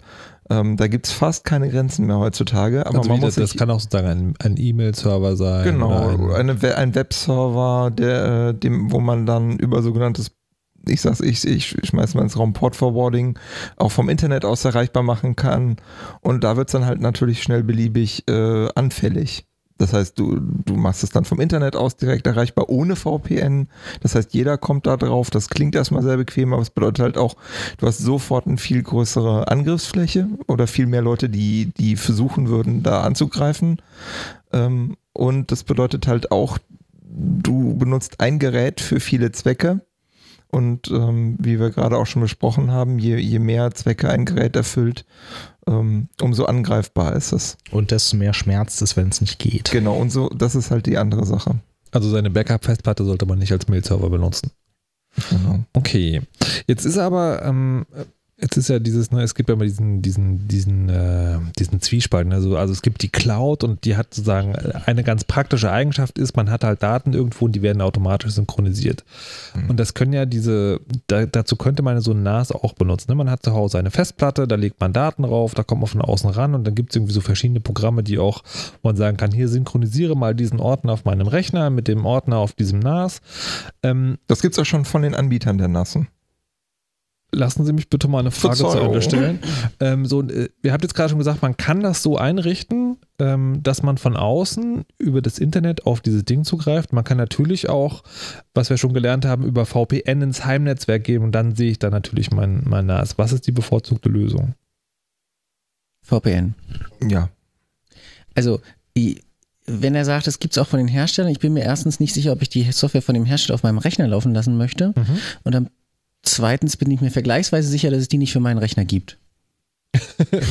okay. Ähm, aber wie ist es denn jetzt mit so. Ähm es, es gibt eine Handvoll offener Standards. Ja, es gibt immer eine Handvoll offener Standards, die man dann benutzen kann, die von solchen Geräten auch unterstützt werden. Okay, aber gibt es sozusagen konkret eine Lösung, also für, gerade für was wie Ordnersynchronisation, wo man sagen kann, ähm, das, äh, das funktioniert zwischen Rechner und NAS? Du kannst äh, als Third-Party-Apps auch äh, irgendwie OnCloud, Nextcloud oder sowas installieren. Genau. Ähm, das. Und, und da gibt es ja auch relativ viel Client-Support und Webinterface. Will ich das? Äh, wenn du das übers VPN machst, äh, ist es ja nichts anderes als, also dann hast du deine Angriffsfläche klein gehalten. Ähm, mhm wenn du halt mit dem Updaten hinterher bist und ähm, ich kann leider nichts über den Stack unten drunter sagen, also irgendwie PHP-Version oder so, aber wenn du deine, wenn du die App selber aktuell hältst, ist, kannst du es notfalls auch ins Internet stellen. Aber VPN, du willst VPN. Okay, also sagen, ich würde äh, sowas wie OwnCloud äh, sowohl auf dem NAS installieren als auch auf meinem Rechner und würde dann aber sozusagen die ähm, ja äh, da, da, das würde aber nur funktionieren, wenn ich über VPN zu mir nach Hause telefoniere. Genau, aber das kannst du bei fast allen modernen Geräten konfigurieren, dass eine bestimmte VPN-Verbindung immer aktiv sein soll. Ah ja. Auch auf Telefon. Nur, nur so die Geräte mit dem Obst haben da manchmal, ja, aber gut. Das, ich dachte, da geht es sogar noch besser als auf allen anderen. Also hatte ich zumindest sagen, also mir so gemerkt. Ja. Telefone haben das. Also auch die, die Obsttelefone, bei denen ist glaube ich sogar noch besser nee, als bei den anderen. Die, die Computer. Ach so, Computer weiß ich nicht. Ich weiß, dass es bei den Obsttelefonen etwas besser geht als bei den äh, Robotertelefonen, ja. glaube ich. Das, äh, das mag sein. So, jetzt haben wir also dieses NAS da drin, äh, drin zu hängen und das ist, da sind anscheinend die Fertiglösungen auch schon ganz brauchbar. Was wollen wir denn noch machen? Also wir können, was man natürlich sagen kann, ähm, und wir verlassen jetzt mal sozusagen die, das Wesen des Heimanwenders, jetzt irgendwie tatsächlich sozusagen eigene Services zu betreiben, also den eigenen mhm. Webserver. Mal abgesehen davon, dass ich dann, äh, also dass ich sagen, selbst bei einem, bei einem dickeren äh, VDSL-Anschluss nicht will, dass da sehr viele Leute gleichzeitig drauf zugreifen, will ich das überhaupt? Also will ich einen Webserver zu Hause betreiben? Du hast grundsätzlich das Problem, dass ähm, bei einem das DSL, also gerade VDSL-Anschlüsse sind halt auch so ein bisschen je nachdem tageszeitabhängig. Das ist bei DSL nicht so schlimm wie bei zum Beispiel ähm, Kabel, habe ich gehört. Ähm, Im Endeffekt das, heißt, Ich kann das Gegenteil berichten. Okay, im Endeffekt hängt das halt sehr, äh, hast du halt das Problem, dass du eine sowieso schon schmale Leitung hast, mhm. die halt viel zu schmal ist. Also angenommen, du willst zum Beispiel deinen Blog da hosten und äh, du wirst jetzt irgendwo vertwittert und kriegst auf einmal ganz, ganz viele Besucher, ja. dann und du hast nicht noch irgendwie ein, äh, ein, ein Content Delivery Network irgendwie davor hängen, was äh, die Bandbreite, die dann auf deinen Server landet, reduziert, kriegst du sehr schnell halt das Problem, dass deine 20 Megabit Upstream, die dein VDSL vielleicht kann, äh, einfach nicht ausreichen. Ja. 20 Megabit hast du nicht. Mm, also bei mir wäre das halt so das Ende der Leitungskapazität. Ne? Also es, du kriegst halt ja, sehr ja, schnell einfach das Problem, dass deine Anbindung dann zu schmal ist äh, und oder zu unzuverlässig. Dazu kommt das Problem, dass du äh, bei Endkundenanschlüssen im Allgemeinen wechselnde IP-Adressen hast, die sich wenigstens alle paar Wochen mal einfach wechseln. Mhm. Ähm, da kann man dann irgendwie als Hack mit einem Dünn-DNS-Service äh, auch von draußen drauf zugreifen, aber insgesamt ist es so eine Sache, das kann man machen, das ist vielleicht irgendwie für die drei Freunde äh, okay, aber im Endeffekt. Ja, das, das wollte ich gerade sagen. Also ich wollte mal sagen, dieser dünn DNS-Service, also um das so kurz zu erklären, es gibt sagen, es gibt eine Möglichkeit, sozusagen, Router machen das auch, das ist ein Zusammenspiel zwischen ähm, man braucht einen Anbieter, der das für einen übernimmt und der Router muss das sagen können. Da kann man das so einstellen, dass automatisch kommuniziert wird, welche IP-Adresse hat der Internetanschluss gerade und dann gibt es eine Webadresse. Genau, also das ist halt aus der Zeit entstanden, als die Telekom noch äh, keine äh, Endkunden keine Standleitung geben wollte und einfach jede Nacht einmal die Leitung durchgeschnitten hat. Mhm. Das haben sie zum Glück aufgegeben, den Unfug mittlerweile, aber es ändert sich halt trotzdem ab und zu mal nach Stromausfall, wenn du am Kabel ja. wackelst und was auch immer. Und ähm, also das wollte ich gerade sagen, so als Setting, also dieses irgendwie, okay, ich will ja nicht eine Webseite betreiben, wo, wo vielleicht irgendwie mehr als fünf oder zehn Leute drauf zugreifen, aber sowas wie ich möchte eine gemeinsame Bildergalerie haben und ich traue halt nicht Flickr, Google, was auch immer, Dropbox, was auch immer das ist, sondern ich möchte das halt sozusagen zu Hause über so ein Webinterface machen. Ähm, da würde ich schon gerne nochmal eine Einschätzung haben. So, ist das das, wo man dann sagt, okay, da macht man es dann doch, man kümmert sich selber um die Software sowas, oder ist das, wo ihr sagt, so, nee, also, die, die technische Unzulänglichkeit und die Gefahr, da was falsch zu machen, ist so groß, dass man doch lieber zu einem Cloud-Anbieter geht?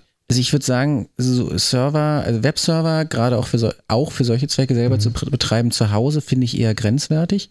Allein aus dem gesamten Unzulässig ähm, Unzuverlässigkeitsding. Und so teuer ist einfach einen virtuellen Server irgendwo zu mieten jetzt auch nicht. Ob das jetzt das sind irgendwie fünf oder sieben Euro und dann hat man alle Features, äh, alles selber machen, alles wie vorher. Ja bloß man hat eine bessere Internetanbindung. Ja, aber das aber sozusagen vom, vom Sicherheitsgedanken würde ich das nochmal fragen wollen. Ne? Also ein, ein virtueller Server, den ich mir miete, das ist also mal abgesehen davon, ähm, also wenn man es gibt ja so NAS-Geräte, da kann man das einfach sozusagen per Klick installieren, einen virtuellen Server. ja, aber die hängen wieder hinter der gleichen Internetverbindung.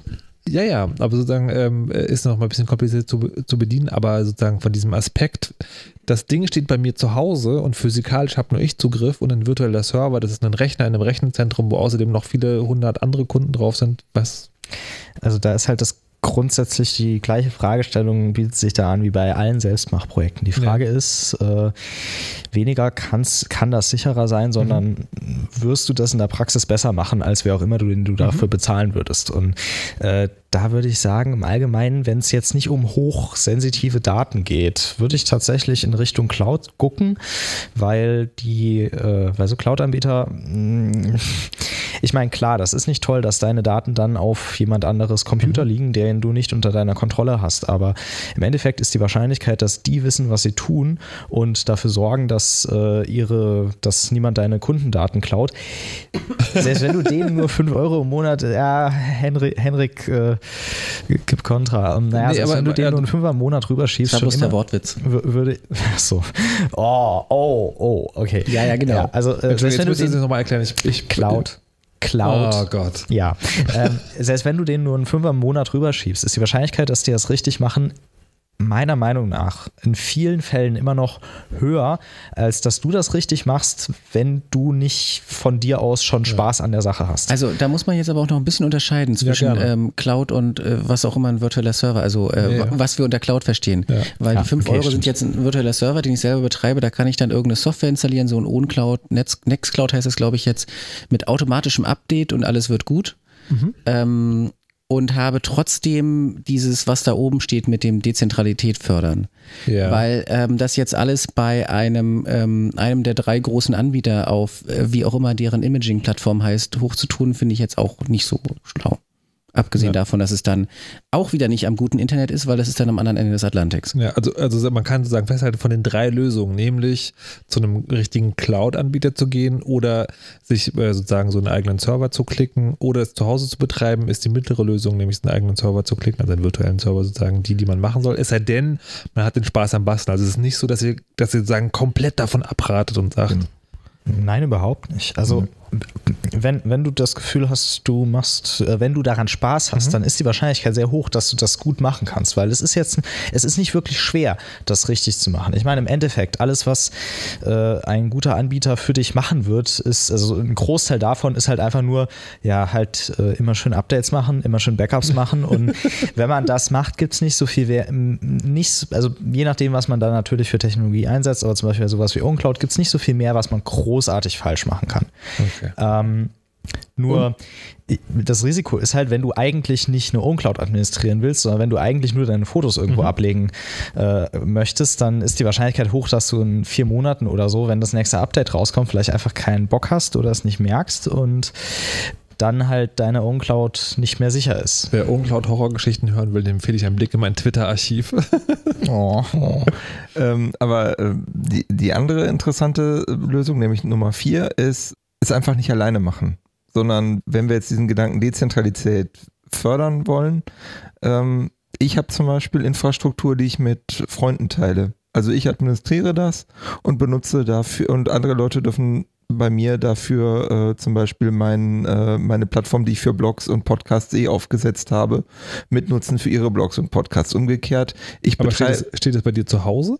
Nee, steht auf einem, ist, ist auf einem virtuellen Server. Aber es, okay. es, geht, es geht jetzt um dieses Dezentralität ja, ja, fördern. Wir müssen nicht alles in der Cloud machen. Umgekehrt, ich benutze der, äh, DNS, also diese äh, IP zur Namensauflösung, Infrastruktur, auch von Bekannten. Das mache ich wiederum nicht selber, weil ich halt weiß, dass ich kann nicht alles selber machen. Mhm. Und also das ist so geteiltes Leid ist halbes Leid und man lernt halt auch relativ viel und man kommt halt nicht in die Verlegenheit, alles machen zu müssen und Hilfe, mir wächst alles über den Kopf.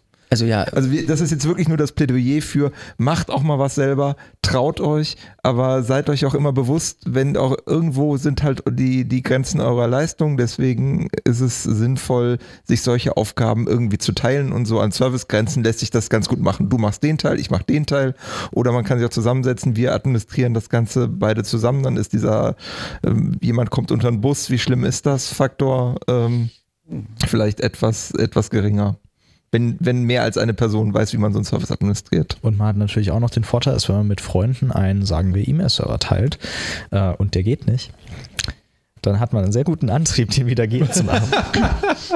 Also ja, ich betreibe auch eigentlich alle Services, die ich benutze, selber auf, auf einem gemieteten Server, wo dann ich mhm.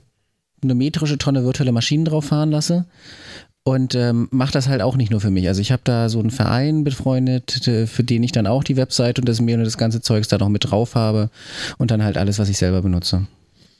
Okay. Aber das ist jetzt, äh, wir sind auf dem falschen Ende der, ich, ich, der Seite sagen, der Internetverbindung. Lass uns zurückkehren ins Heimnetzwerk. Ähm, wir haben jetzt äh, den, äh, den NAS zu stehen. Das NAS, den NAS? Das, das die, NAS. Die NAS. Ähm, was denn noch? Was stellen wir da noch so hin? Die Glühbirne. Die Glühbirne. Oder ein paar davon, ja. Wirklich? Ja. Und den Ofen. Und den Mixer. Und das Radio. Das Internet of Things. Äh, IoT ist ja diese, diese Abkürzung. Bingo.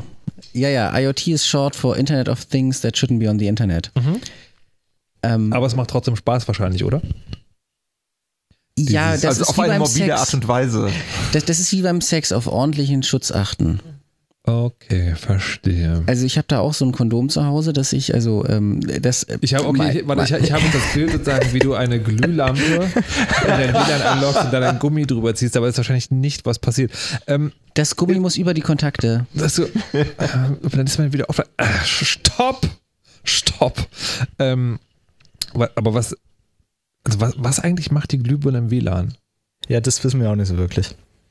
Naja, also, in einem so modernen Haushalt sind Lichtschalter so ein bisschen out. Also, mhm. das hat mehrere Gründe. Einer der Gründe ist, dass ich zum Beispiel bei mir am Bett habe ich Lampen ich habe auch so ein Deckenlicht, das äh, habe ich kürzlich auch gelernt, das ist eigentlich auch fast nur in Deutschland verbreitet, dass man so eine Deckenbeleuchtung hat. In anderen Ländern ist es meistens eigentlich nur Standlampen. Mhm. Ähm, dafür ist der Schalter aber neben der Tür. Nur ist die Tür vom Bett ein bisschen weit weg. Wenn, man jetzt, wenn ich also das Deckenlicht ausmache und zum Bett gehe, ist das doof. Umgekehrt, wenn ich an meinem Bett die angebrachten okay, Lampen anmache und ich, zur Tür ich, gehe, ist das doof. Ich verstehe die Motivation, aber wieso sind diese Geräte im WLAN? Weil der Schalter, mit dem ich das jetzt an- und ausmache, den habe ich um, um den Arm. Ich habe so eine Uhr. Wenn ich da einen der Knöpfe drücke, dann kommuniziert die mit meinem Handy und mein Handy kommuniziert mit meinem WLAN, kommuniziert mit der Heimautomatisierung und macht das Licht an und aus. So, jetzt haben wir ja gerade schon darüber gesprochen, dass. Äh, dass und wenn ich gehe, dann macht die Heimautomatisierung das Licht auch aus. Eines dieser Dinge. Okay. Also früher war das tatsächlich mal komplett getrennt Da gab es also irgendwie ein, ein Bussystem, mit dem also alle Geräte irgendwie äh, so, ja, ja. miteinander geredet haben und da gab es dann einen sogenannten Gateway und der ging dann Richtung Internet und das, alles, was man tun musste, war quasi diesen Gateway irgendwie sauber zu halten. Das Problem ist, das ist dann wieder Also so, warte, warte, warte, man hatte, man hatte sozusagen zu Hause einen Computer stehen, sage ich jetzt mal. Genau. Der hat sozusagen über etwas, was kein normales Netzwerk ist oder zumindest nichts mit dem normalen Netzwerk zu tun hatte, war der verbunden mit allen Geräten und den hat man dann angesteuert. Genau. So und mittlerweile das ist gibt es so, auch immer noch, aber es ist viel, viel, viel zu teuer. und Das mittlerweile ist, es sozusagen so, deswegen heißt es Internet of Things, dass jedes Ding sagen selber im Netz ist. Genau. Jetzt, Also jetzt, das hat halt damit Einzug gehalten, dass die WLAN-Chips wesentlich günstiger wurden. Aber die, die Frage, die ich jetzt habe, ist, wir haben ja gerade schon äh, darüber gesprochen, dass die, ähm, dass ich bei meinem NAS entscheiden kann, ne, also bohre ich da ein Loch in meinen Router und dann ist der von außen zugreifbar ähm, oder gehe ich übers VPN rein? Wie ist denn das mit diesen Internet of Things Sachen? Ja, deswegen war ich beim Safer 6. Ja, also das Ding bei Internet of Things Sachen ist halt grundsätzlich das Problem, was wir momentan haben. Ich weiß jetzt, das war wahrscheinlich in der letzten Folge schon äh, breitgetreten worden, ist, dass äh, im Allgemeinen, wenn du so ein Gerät kaufst, kriegst du einen ähm, etwas, äh, ja, weiß nicht, ein relativ modernes Stück Hardware mit einem äh, fünf Jahre alten Linux-Kernel und einem, wenn du Glück hast, weniger als fünf Jahre alten Userland, wo ganz viel alte Software drauf läuft, die niemals äh, ein Update erfahren wird. Du kriegst eine hastig dahingeklatschte Android-App. Ähm, und im Endeffekt äh, ist der so State of the Art, wenn man sich mal umschaut, was die, äh, vor allem die Firma von diesen Geräten angeht, häufig wirklich nicht das, was man eigentlich haben möchte. Das Und heißt, vor allen Dingen nicht in seinem Netz haben möchte. ja, das heißt, man will äh, so, also als Min, Min, naja, ich weiß nicht, es hängt natürlich ein bisschen davon ab, äh, was man für Ansprüche an, an sein Netzwerk hat, aber ähm, ich würde sagen, wenn man einen Gast-WLAN hat, dann sollte man auch ein IoT-WLAN haben, weil die durchschnittliche Internetglühbirne vermutlich weniger sicher ist als der durchschnittliche Windows-Rechner, der, aktuelle, äh, der auf dem aktuellen Stand, was Updates angeht, ist. Deswegen mein Plädoyer an, an alle Routerhersteller, wenn ihr ein innovatives Feature möchtet, bietet ein IoT WLAN an. Und, die, und das zentrale, der zentrale Unterschied zu einem Gast-WLAN ist, ich möchte in der Lage sein, die Bandbreite bei diesem äh, IoT-WLAN zu beschränken. Oder- Denn wenn so ein Ding mal gehackt wird, erstens soll es mich, erstens soll es mich alarmieren, wenn auf einmal äh, riesen Traffic dort herrscht. Und zweitens möchte ich einfach, dass diese Geräte nicht die Möglichkeit haben, mit voller Gewalt ins Internet zu pusten. Das ist nämlich genau das, was normalerweise passiert, wenn so ein, wenn so ein Gerät, haben wir gerade gesagt, das ist eigentlich nur ein, das ist eigentlich nur ein, ein, ein Linux-Computer drin letztendlich. Und wenn das Ding übernommen wird, weil es furchtbar alt ist und äh, jeder weiß, wie man so ein Ding ownt, ähm, dann soll der Schaden möglichst begrenzbar sein. Und das Oder- machen die Hersteller dieser Geräte einfach nicht. Selber. Oder es gibt vergleichsweise wenig Gründe, warum das Ding überhaupt eine Internetverbindung haben sollte. Also der Anwendungszweck, dass ich jetzt hier sitze und bei mir zu Hause Lampen an und ausmache, ist grenzwertig sinnvoll. Das kann ich, Naja. wenn ich das möchte, immer noch übers VPN machen. Ja. Aber dass die App, die auf meinem Telefon läuft, sich zu einem Server des Herstellers verbindet und sich das Gerät auch zu dem Server des Herstellers verbindet, vorzugsweise mit einem Standardpasswort, Das und ich dann sagen, ja. ähm, die Steuerung über Bande über den Hersteller stattfindet, ist ähm, eher sinnlos. Was ich bei mir deswegen zu Hause habe, ist, dass ich eine eigene SSID für nur die Internet of Things Geräte habe. Aber das heißt, du hast dann noch einen Router da stehen. Genau, ich habe nämlich tatsächlich, mein WLAN kommt nicht aus meinem, aus meinem, ähm, ich habe tatsächlich eine von diesem Hersteller mit dem Ausrufezeichen, ähm, sondern da habe ich das WLAN ausgemacht. Ich habe nochmal so einen eigenen Access Point gekauft. Ähm, jetzt nicht die teure Variante, wie es hier zum Beispiel hängt, die, wo mehrere Access Points miteinander spielen, sondern nur einer. Aber der hat schon das Feature, dass er mehrere unterschiedliche WLAN-Namen aufmachen kann, die auf mehrere unterschiedliche VLANs geben kann Was, sind, was ist ein VLAN? virtuelles LAN. Also ich kann auf dem gleichen Kabel mehrere fast physikalisch voneinander getrennte Netze fahren, Okay. die sich nicht gegenseitig sehen. Das ist der Haupttrick. Und dann habe ich das, ähm, also deswegen kommen bei mir zu Hause so viele Geräte zusammen. Dann habe ich das Ja. über mehrere Zwischengeräte, liegt es dann auf einem Rechner, der davon firewall-technisch nur manches ins Heimnetz lässt und nichts ins Internet. Wow, warte mal, also deine, deine Internet of Things Geräte sind in ein extra Netzwerk eingesperrt. Genau, von dem aus sie nicht ins Internet kommen. Ja. Und wenn sie das versuchen, gibt es da sogar einen Log-Eintrag und wird alarmiert. Bei einem der Geräte habe ich das Logging schon ausgemacht, weil das viel zu laut ist. Okay. Ähm, Und von aber dort wie, aus. Aber, aber, wie steuerst du denn? Du, da musst du mit. Mein Heimautomatisierungs-Steuerdings ähm, hängt auch in diesem Netz. Und das hängt aber auch noch in meinem normalen Netz. Also die App auf meinem Telefon kann sich zu meiner Heimautomatisierung verbinden. Meine Heimautomatisierung kann sich zu dem Internet of Things Gateway verbinden. Ja. Gesagt, und das dass es kann einfach die ist. Glühbirne ansteuern. Okay, dann sind wir sozusagen an, diesem, an dem Punkt, wo ich äh, sehe, wir haben sozusagen unseren Default für heute verlassen. Das ist dann nicht mehr Heimanwender tauglich. Wir wollen gleich noch drüber sprechen, ob das überhaupt möglich ist. Was für ein gewaltiger Teaser und machen das äh, nach der nächsten Musik. Die kommt von O'Neill auch von dem äh, Volume 7 Midwest Collective Sampler und heißt Lost Connection.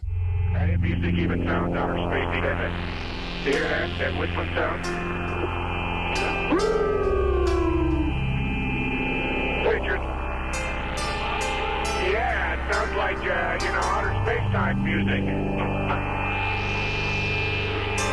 Hey, Tom, is your, is your insulation all burned off here on the front side of your window over here? Right? Yeah.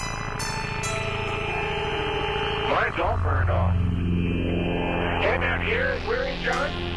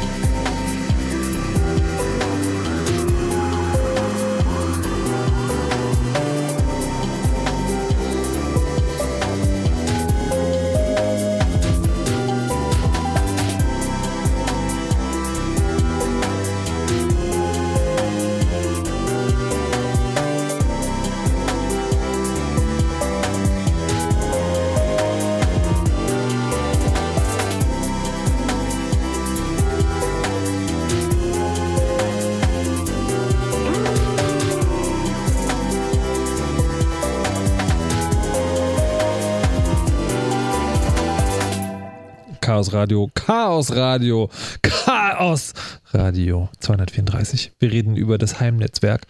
Und ähm, naja, wie immer sozusagen gegen Ende der Sendung äh, denke ich so, nee, das mache ich alles nicht mehr. Ich ziehe den Internetanschluss ab und dann ist es auch gut. Ähm, aber vielleicht äh, ist es doch nicht ganz so schlimm. Wir haben ja Doch was mit Holz. Doch was mit Holz. Holz oder Töpfern. Ich kann Ich dachte Bücher Rosen. empfehlen. Äh, Bücher, ja. Bücher über Töpfern. Das sollten wir mal ein Chaosradio machen. Aber heute machen wir noch eine halbe Stunde zum, äh, zum Heimnetzwerk und wir haben gerade angefangen, über das Internet of Things zu sprechen. Und ähm, naja, also das klingt erstmal schlimm. Ähm, Henrik hat erzählt, dass er zu Hause viel Internet of Things hat, aber ein extra, ein eigenes Netzwerk sozusagen eingerichtet hat, wo das alles eingesperrt ist. Und das ist natürlich sagen, was ich mich frage, ist, ähm, kann ich das als Heimanwender, kann ich sozusagen überhaupt ein Internet of Thing zu Hause haben, ein Thing of Internet und äh, ohne dass ihr die Hände über den Kopf zusammenschlagt?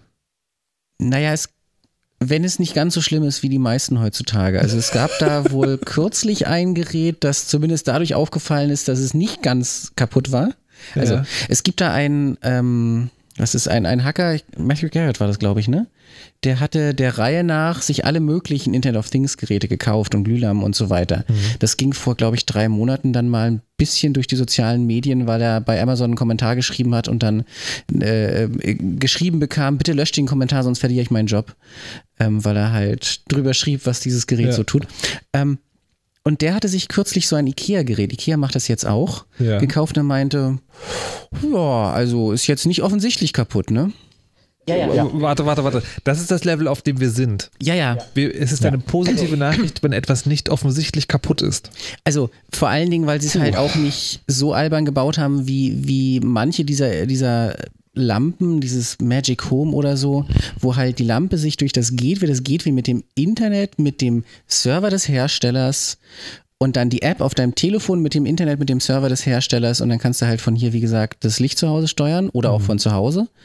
Ähm, das machen die Leute nicht, sondern sie haben wirklich bloß ein Service auf, auf dem Gateway laufen, der wirklich nur für lokale Verbindungen da ist und das nicht über ein unsicheres Protokoll macht und auch mit sicherer Verschlüsselung und mit einem Passwort, das so aussieht, als ob es auch sicher wäre. Und wie gesagt, halt nicht. Würdest du das äh, in dein normales We- Netzwerk lassen? Äh, Habe ich gestern getan. Oh! Zumindest testweise, aber ja. Also ich Verstehe, denke mal, ja. ähm, äh, das sah erstmal nicht schlecht aus. Okay. Dazu muss man sagen, äh, interessant, ja, so ein bisschen Hintergrund zu diesem IKEA-Teil, das aus meinen Augen Interessante daran ist vor allem, dass äh, IKEA da, denke ich, unter den ersten großen Herstellern ist, die ähm, den, äh, es gibt so eine äh, Reihe von Protokollen für das Internet of Things, die aus der IETF herauskommen. Das ist so die Internet Engineering Task Force. Das sind die, die äh, anno dazu mal äh, so, ja, die ganzen Grundlagenprotokolle des Internets geschaffen haben. Gibt es auch ein eigenes Chaosradio zu verlinken oder dann äh. Blogpost? Genau, und die haben so ein IoT, eine Reihe von Protokollen, die für das IoT nutzbar sind, äh, ge gemacht. Und ich denke, IKEA, IKEA ist unter den ersten, die äh, großen Herstellern, die diese Protokolle einsetzen. Äh, das Problem bei Internet of Things ist, dass sehr viele Hersteller auch ihre eigenen Insellösungen bauen, in der Hoffnung, dass alle Leute nur ihre Lösung kaufen und dann dort eingesperrt bleiben und nicht herauskommen, weil das soll ja alles miteinander weiterreden. Ähm, Naja, oder der andere Grund ist, dass sie einfach äh, das jetzt, jetzt gleich machen wollen, Ja. sich dann einfach irgendwas runterschreiben. Also so, so Weitsicht bis zur Tischkante und dann, ich programmiere das jetzt und morgen habe ich eh einen anderen Job und äh, deswegen gibt es auch nie Updates und äh, Und bei der ITF müssen die, ähm, müssen die sich halt auf einen Standard einigen und müssen sich über gewisse Dinge Gedanken machen, wie Security oder so. Ja, der, das Interessante ist halt folgendes. Und zwar die Insellösungen waren dann zum einen ein Problem, dass die alle nicht miteinander reden und im Allgemeinen eine sehr schlechte Qualität haben. Dann gab es ja auch noch dieses, äh, dieses Zigbee-Ding. Das war was ähm, ein gewisser niederländischer Hersteller äh, getan hat. Äh, hier Philips Hue verwendete das. Ähm, Zigbee hatte allerdings halt das Problem, dass, also keine Ahnung, ähm, es hatte halt so ein bisschen das Problem, dass es äh, so auf den äh, physischen auf der physischen Ebene relativ schön war, aber so die Protokollebenen teilweise etwas dreckig waren. Vor allem halt war die ganze Verschlüsselungs- und Sicherungsangelegenheit ähm, teilweise etwas wenig elegant gelöst. Und ähm, Dazu kam dann noch, dass äh, Philips sich natürlich, also man, man, kann nur spekulieren, aber was ja, was halt passiert ist, ist, dass es irgendwie so geschehen ist, dass dann auf einmal Philips-Geräte, obwohl sie eigentlich den herstellerübergreifenden Standard implementieren, nur noch mit anderen Philips-Geräten redeten. ähm, zumindest für einige Wochen, bis äh, ihnen das zu peinlich wurde. Upsi. Äh, ja, ich meine, kann mal passieren. Wir lernen halt, die lernen halt auch, ja. wie, wie alle, alle jetzt gerade erst mit dieser Technik klarzukommen. Ähm, ja, anyway, das, äh, diese Zigbee-Standards waren halt immer so ein bisschen, naja, man weiß nicht, wie gut die sind, vor allem wie sicher das alles nachher ist. Äh, und die, äh, das Interessante, denke ich, an Ikea ist halt, dass sie unter den ersten sind, die halt diese wirklich offenen ITF-Standards einsetzen, an denen auch wohlgemerkt jeder mitarbeiten kann. Die Mailinglisten, auf denen die entwickelt werden, sind offen. Da kann man sich einfach subscriben, mitlesen und äh, kommenti sogar kommentieren und mitarbeiten an diesen Standards, die da ein, äh, eingesetzt werden. Ähm, ich denke, das hat halt vielleicht Potenzial, dass das möglicherweise auch in drei Jahren noch äh, funktioniert und möglicherweise sogar vielleicht von anderen Herstellern unterstützt wird. Oder von offener Software. Oder von offener Software. Äh, wird es, wird es, glaube ich schon. Na, das wäre ja mal was.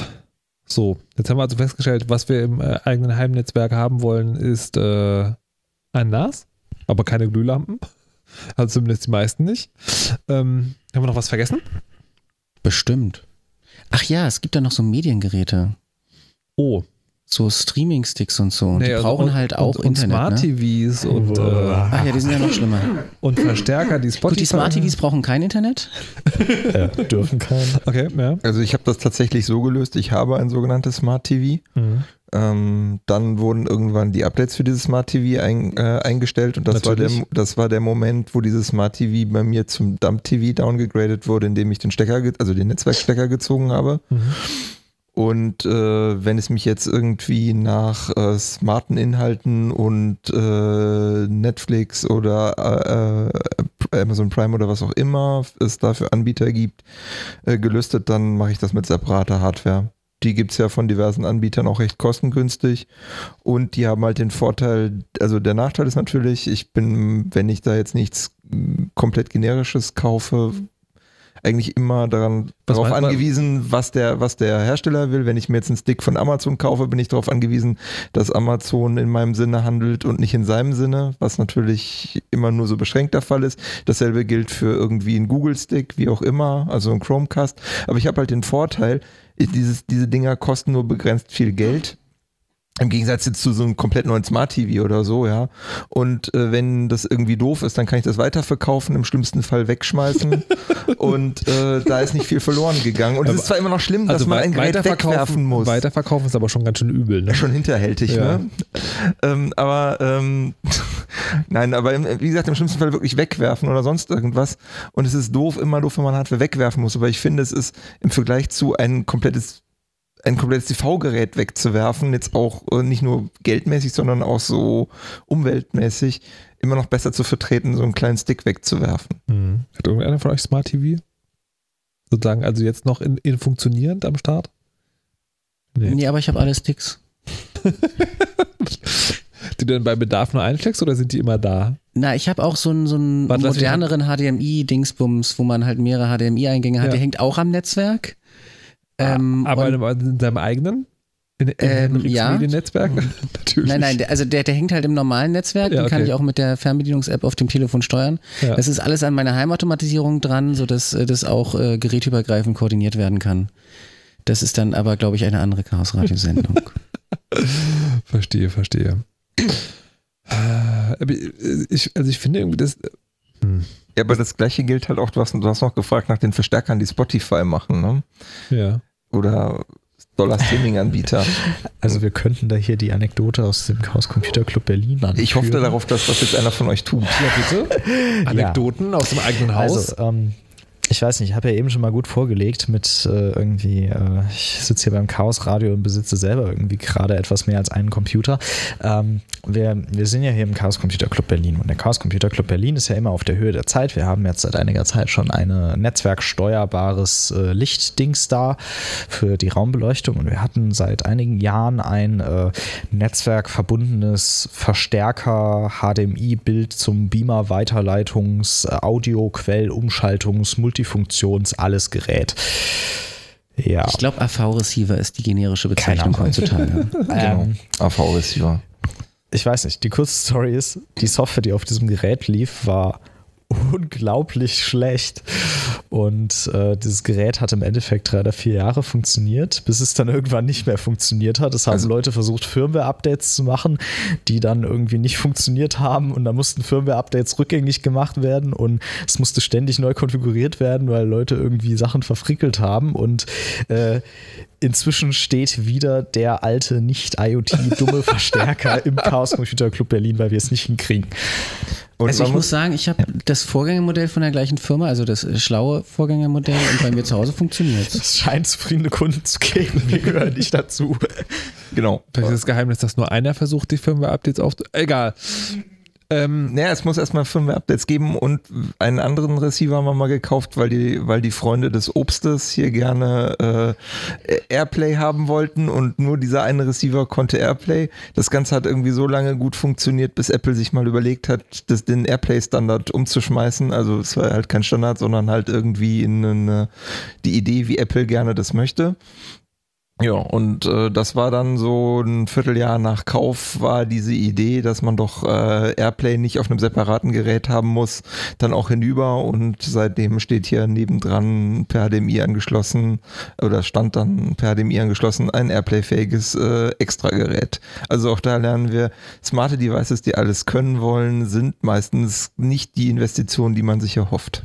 Und geschlossene Standards sind doof, lernen wir auch. Genau. Ja, es ist halt so ein Separation of Concer äh, Concerns Ding. Also man, ich denke gerade bei sowas teurem, also ich meine beim WLAN-Router hatten wir das ja eben schon, äh, da haben wir ja dann den Schluss gefasst so ein bisschen, dass äh, die Geräte halt einfach nicht so teuer sind, dass man sich das jetzt nicht leisten könnte, notfalls das komplette Teil auszutauschen.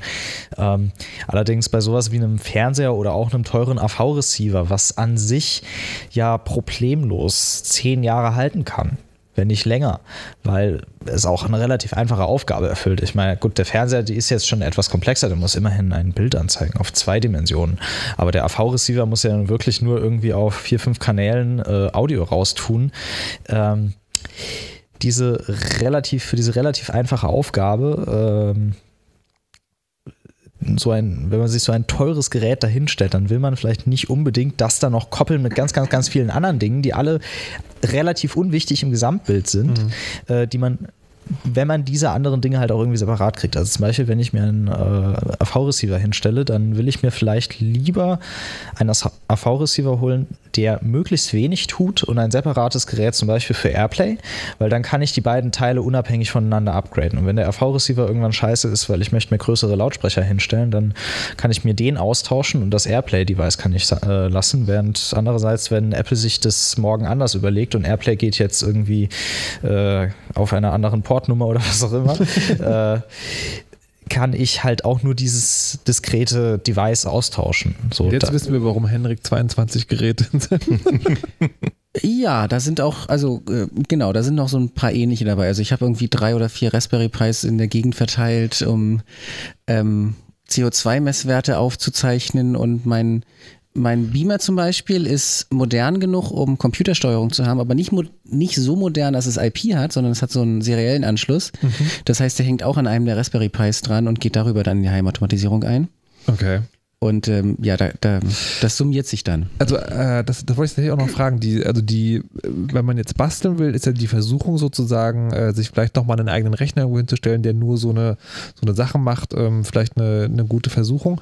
Ähm, und ist äh, der Raspberry Pi jetzt irgendwie das Maß aller Dinge? Also, weil ich habe würde sagen, aus der harten, aus, auf dem harten Weg lernen müssen, dass man da auch Dinge falsch machen kann, mit denen man nicht rechnet. Zum Beispiel, wenn man äh, sozusagen das Betriebssystem, das man da drauf installiert, auf, auf USB-Sticks macht, dann können die irgendwie relativ schnell kaputt gehen, weil die die vielen Schreibvorgänge nicht ver vertragen oder irgendwie so eine Dinge. Also, wird mit dem nee. Kopf geschüttelt, nein, da kann man nichts falsch machen. Ja? Mach, mach, mach, mach. Also vielleicht grundsätzlich, was man sagen kann, ist, dass so ein äh, das generell beim Ra- Raspberry Pi wie bei ganz vielen anderen äh, solchen Geräten gilt, ähm, dass es geschickt ist, wenn man einfach, wenn man, wenn, vorausgesetzt, es passt zu den eigenen Anforderungen, wenn man das benutzt, was möglichst viele andere Leute auch benutzen. Und der Raspberry Pi ist halt unglaublich populär. Dementsprechend ist die Software, die man da so kriegt, wenn man das Teil einfach nur hinstellt und sich was irgendetwas runterlädt, irgendwie ein Debian oder Arch Linux oder was auch immer man da drauf haben will, die ist ziemlich brauchbar. Ähm, Gerade bei diesen Embedded-Geräten, die haben so ein bisschen das Problem, dass äh, da alle sechs Monate ein neuer Chip rauskommt und jedes Mal, wenn ein neuer Chip rauskommt, äh, hört der Hersteller im schlimmsten Fall Ja. auf, den alten Chips zu supporten. Äh, dazu kommt noch, dass generell diese Chips, wenn sie rauskommen, meistens so ein bisschen antike Software irgendwie ab Werk mitbringen.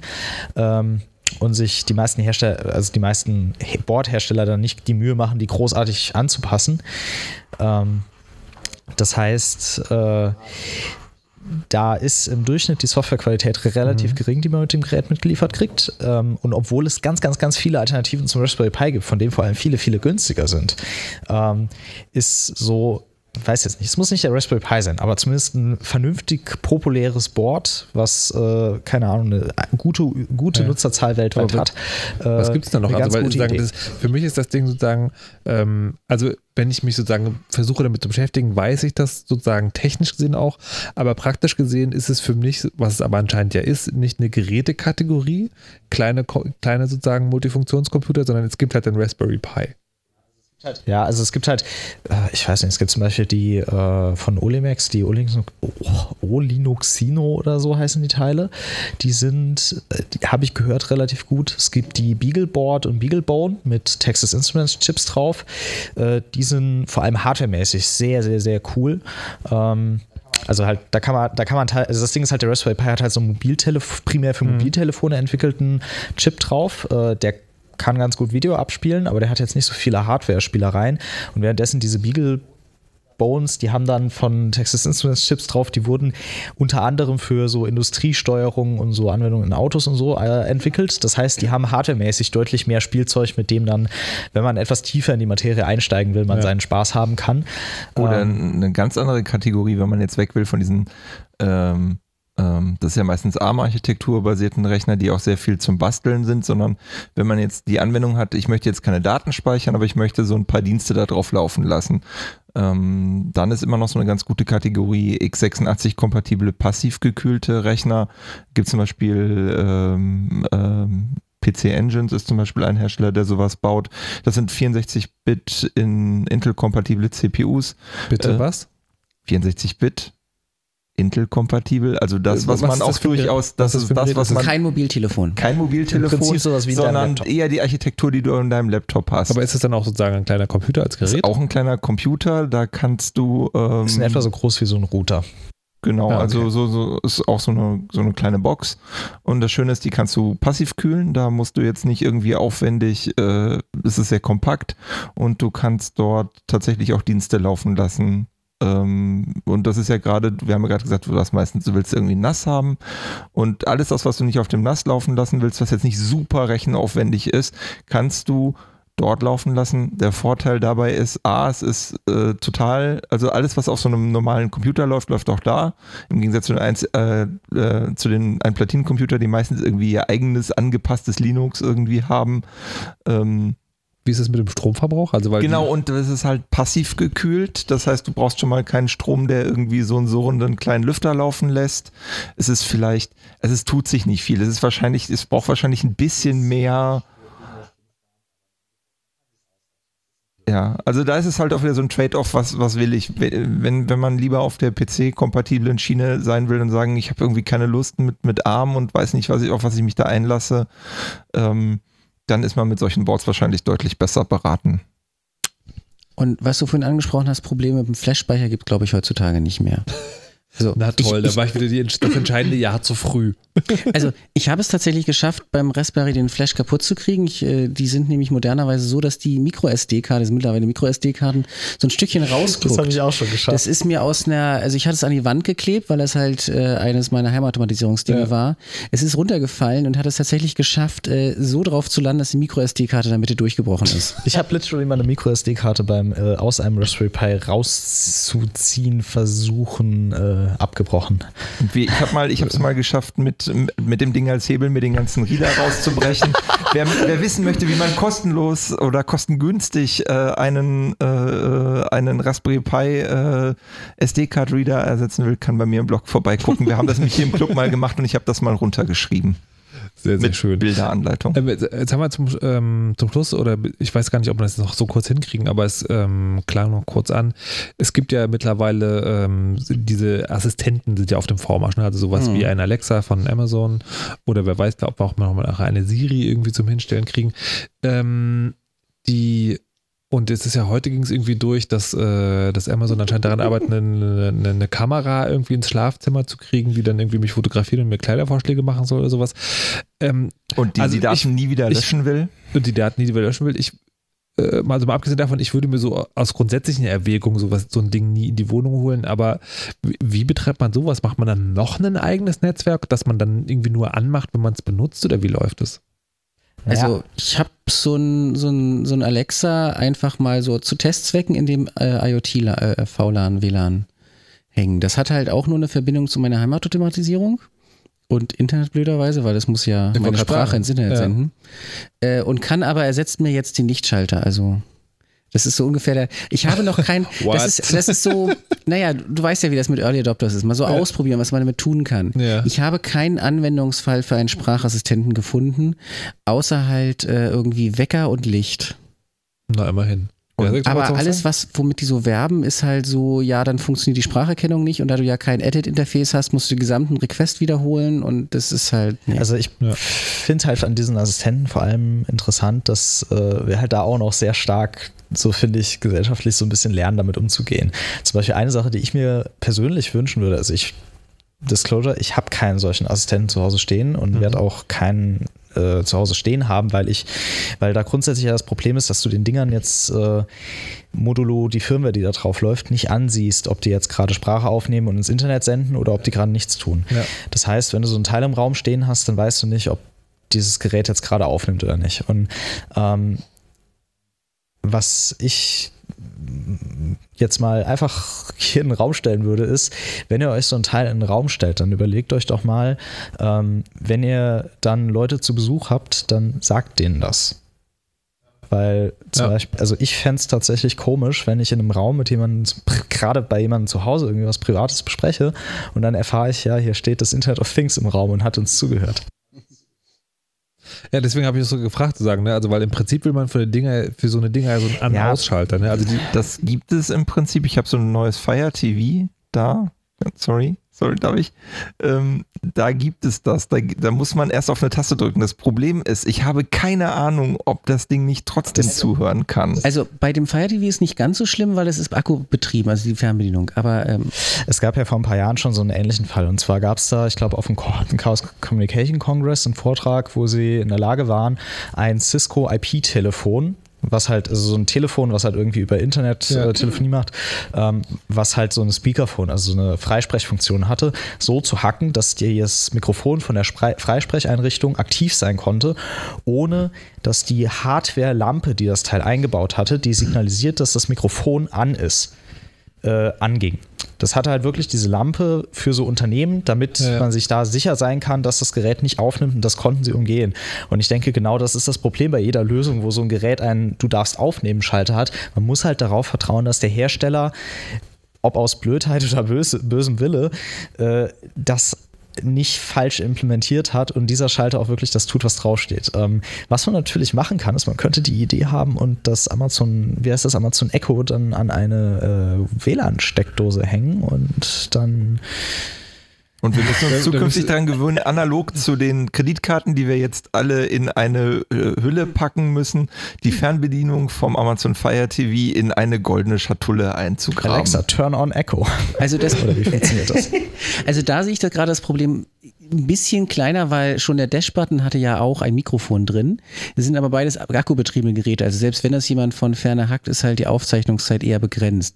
Das Problem bei so einem Echo und bei so einem was auch immer ist halt doch schon, dass die strombetrieben sind und wenn die Firmware entsprechend böse ist, beliebig lange aufnehmen können. Da wäre vielleicht interessant, dass wir in Zukunft Lösungen entwickeln, dass man mal den Internetverbrauch überwacht. Das ist natürlich auch nicht todsicher, weil das Ja. könnte ja Daten komprimieren und dann Natürlich. irgendwie burstmäßig senden, aber es wäre zumindest peinlich für den Hersteller, wenn das Ding dauerhaft äh, Daten raussendet, obwohl es gar nicht rot leuchtet. Na gut, ich nehme auf jeden Fall mal mit. äh, Ich will mir so ein Ding äh, bei Zeiten noch nicht in die Wohnung stellen und wenn dann nur mit so einem Hardware-Klick-Klack-an-Ausschalter, ähm, was natürlich total geil ist, weil dann geht man an den Tisch, macht so Klick und sagt dann so, jetzt möchte ich aber was sagen. Hätte ich es auch schon schnell eingetippt.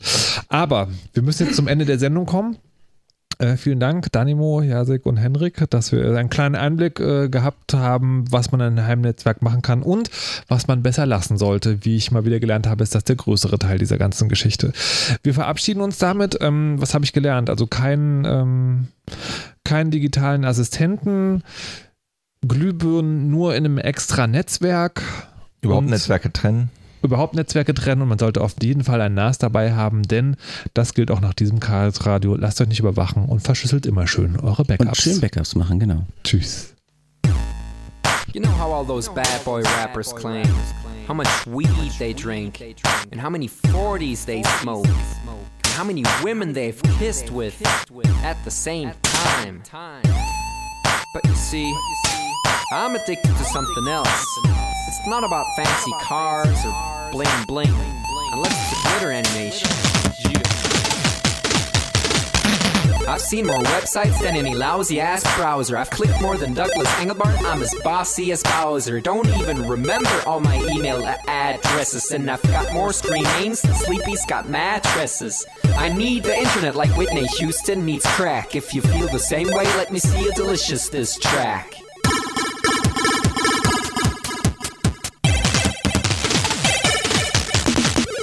Spent more time online than Tim Berners-Lee. When I go to a club, it's mostly a surf club, you see. I've pal paid more money than you've got pictures on Flickr. They call me the Uber YouTuber, MySpace clicker. I love amateur homepages and dirt style design. The interweb's a ghetto full of gustatory crime. Cross your fingers, make your hand look like a W and holla website.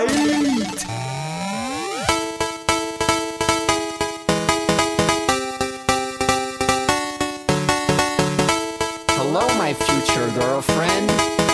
This is what I sound like. Uh, photosending, upping it up. Check your birthday, keep on fucking it up. What? All my bitches up in the club. Let me see you shaking it, don't stop. Rub it down, bounce around, wiggle every pound. Get it to the hyper ground. Everybody dance, jump if you like it, this sound.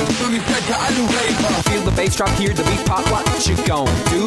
When it's time to take off, climb the rooftop, jump out of your shoe. It goes oohs, oohs, happy face balloons, unfadable pokey tunes, dance moves from shitty cartoons, really hot wounds, hungover afternoons. The club's full with the whole sweaty nation. That seems out of the wrong medication. Rave invasion, it's a D-Thing. Moin, Peng, Pum, Chuck, Peng. 1, 2, Polizei, 3, 4, Polizei, 5, 6, halbe 6, 7, 8, bitte nach. It's an index finger party.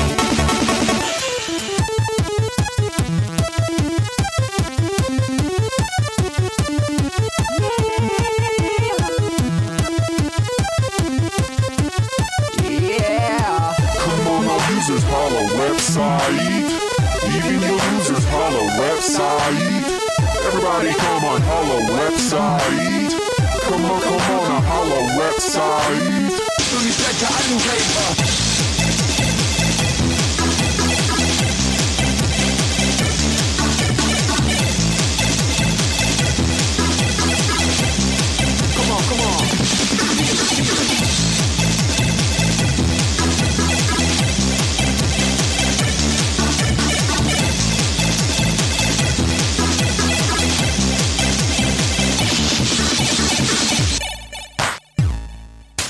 Forget I'm in your extended network. Biatch. Expos 2000. Bäh.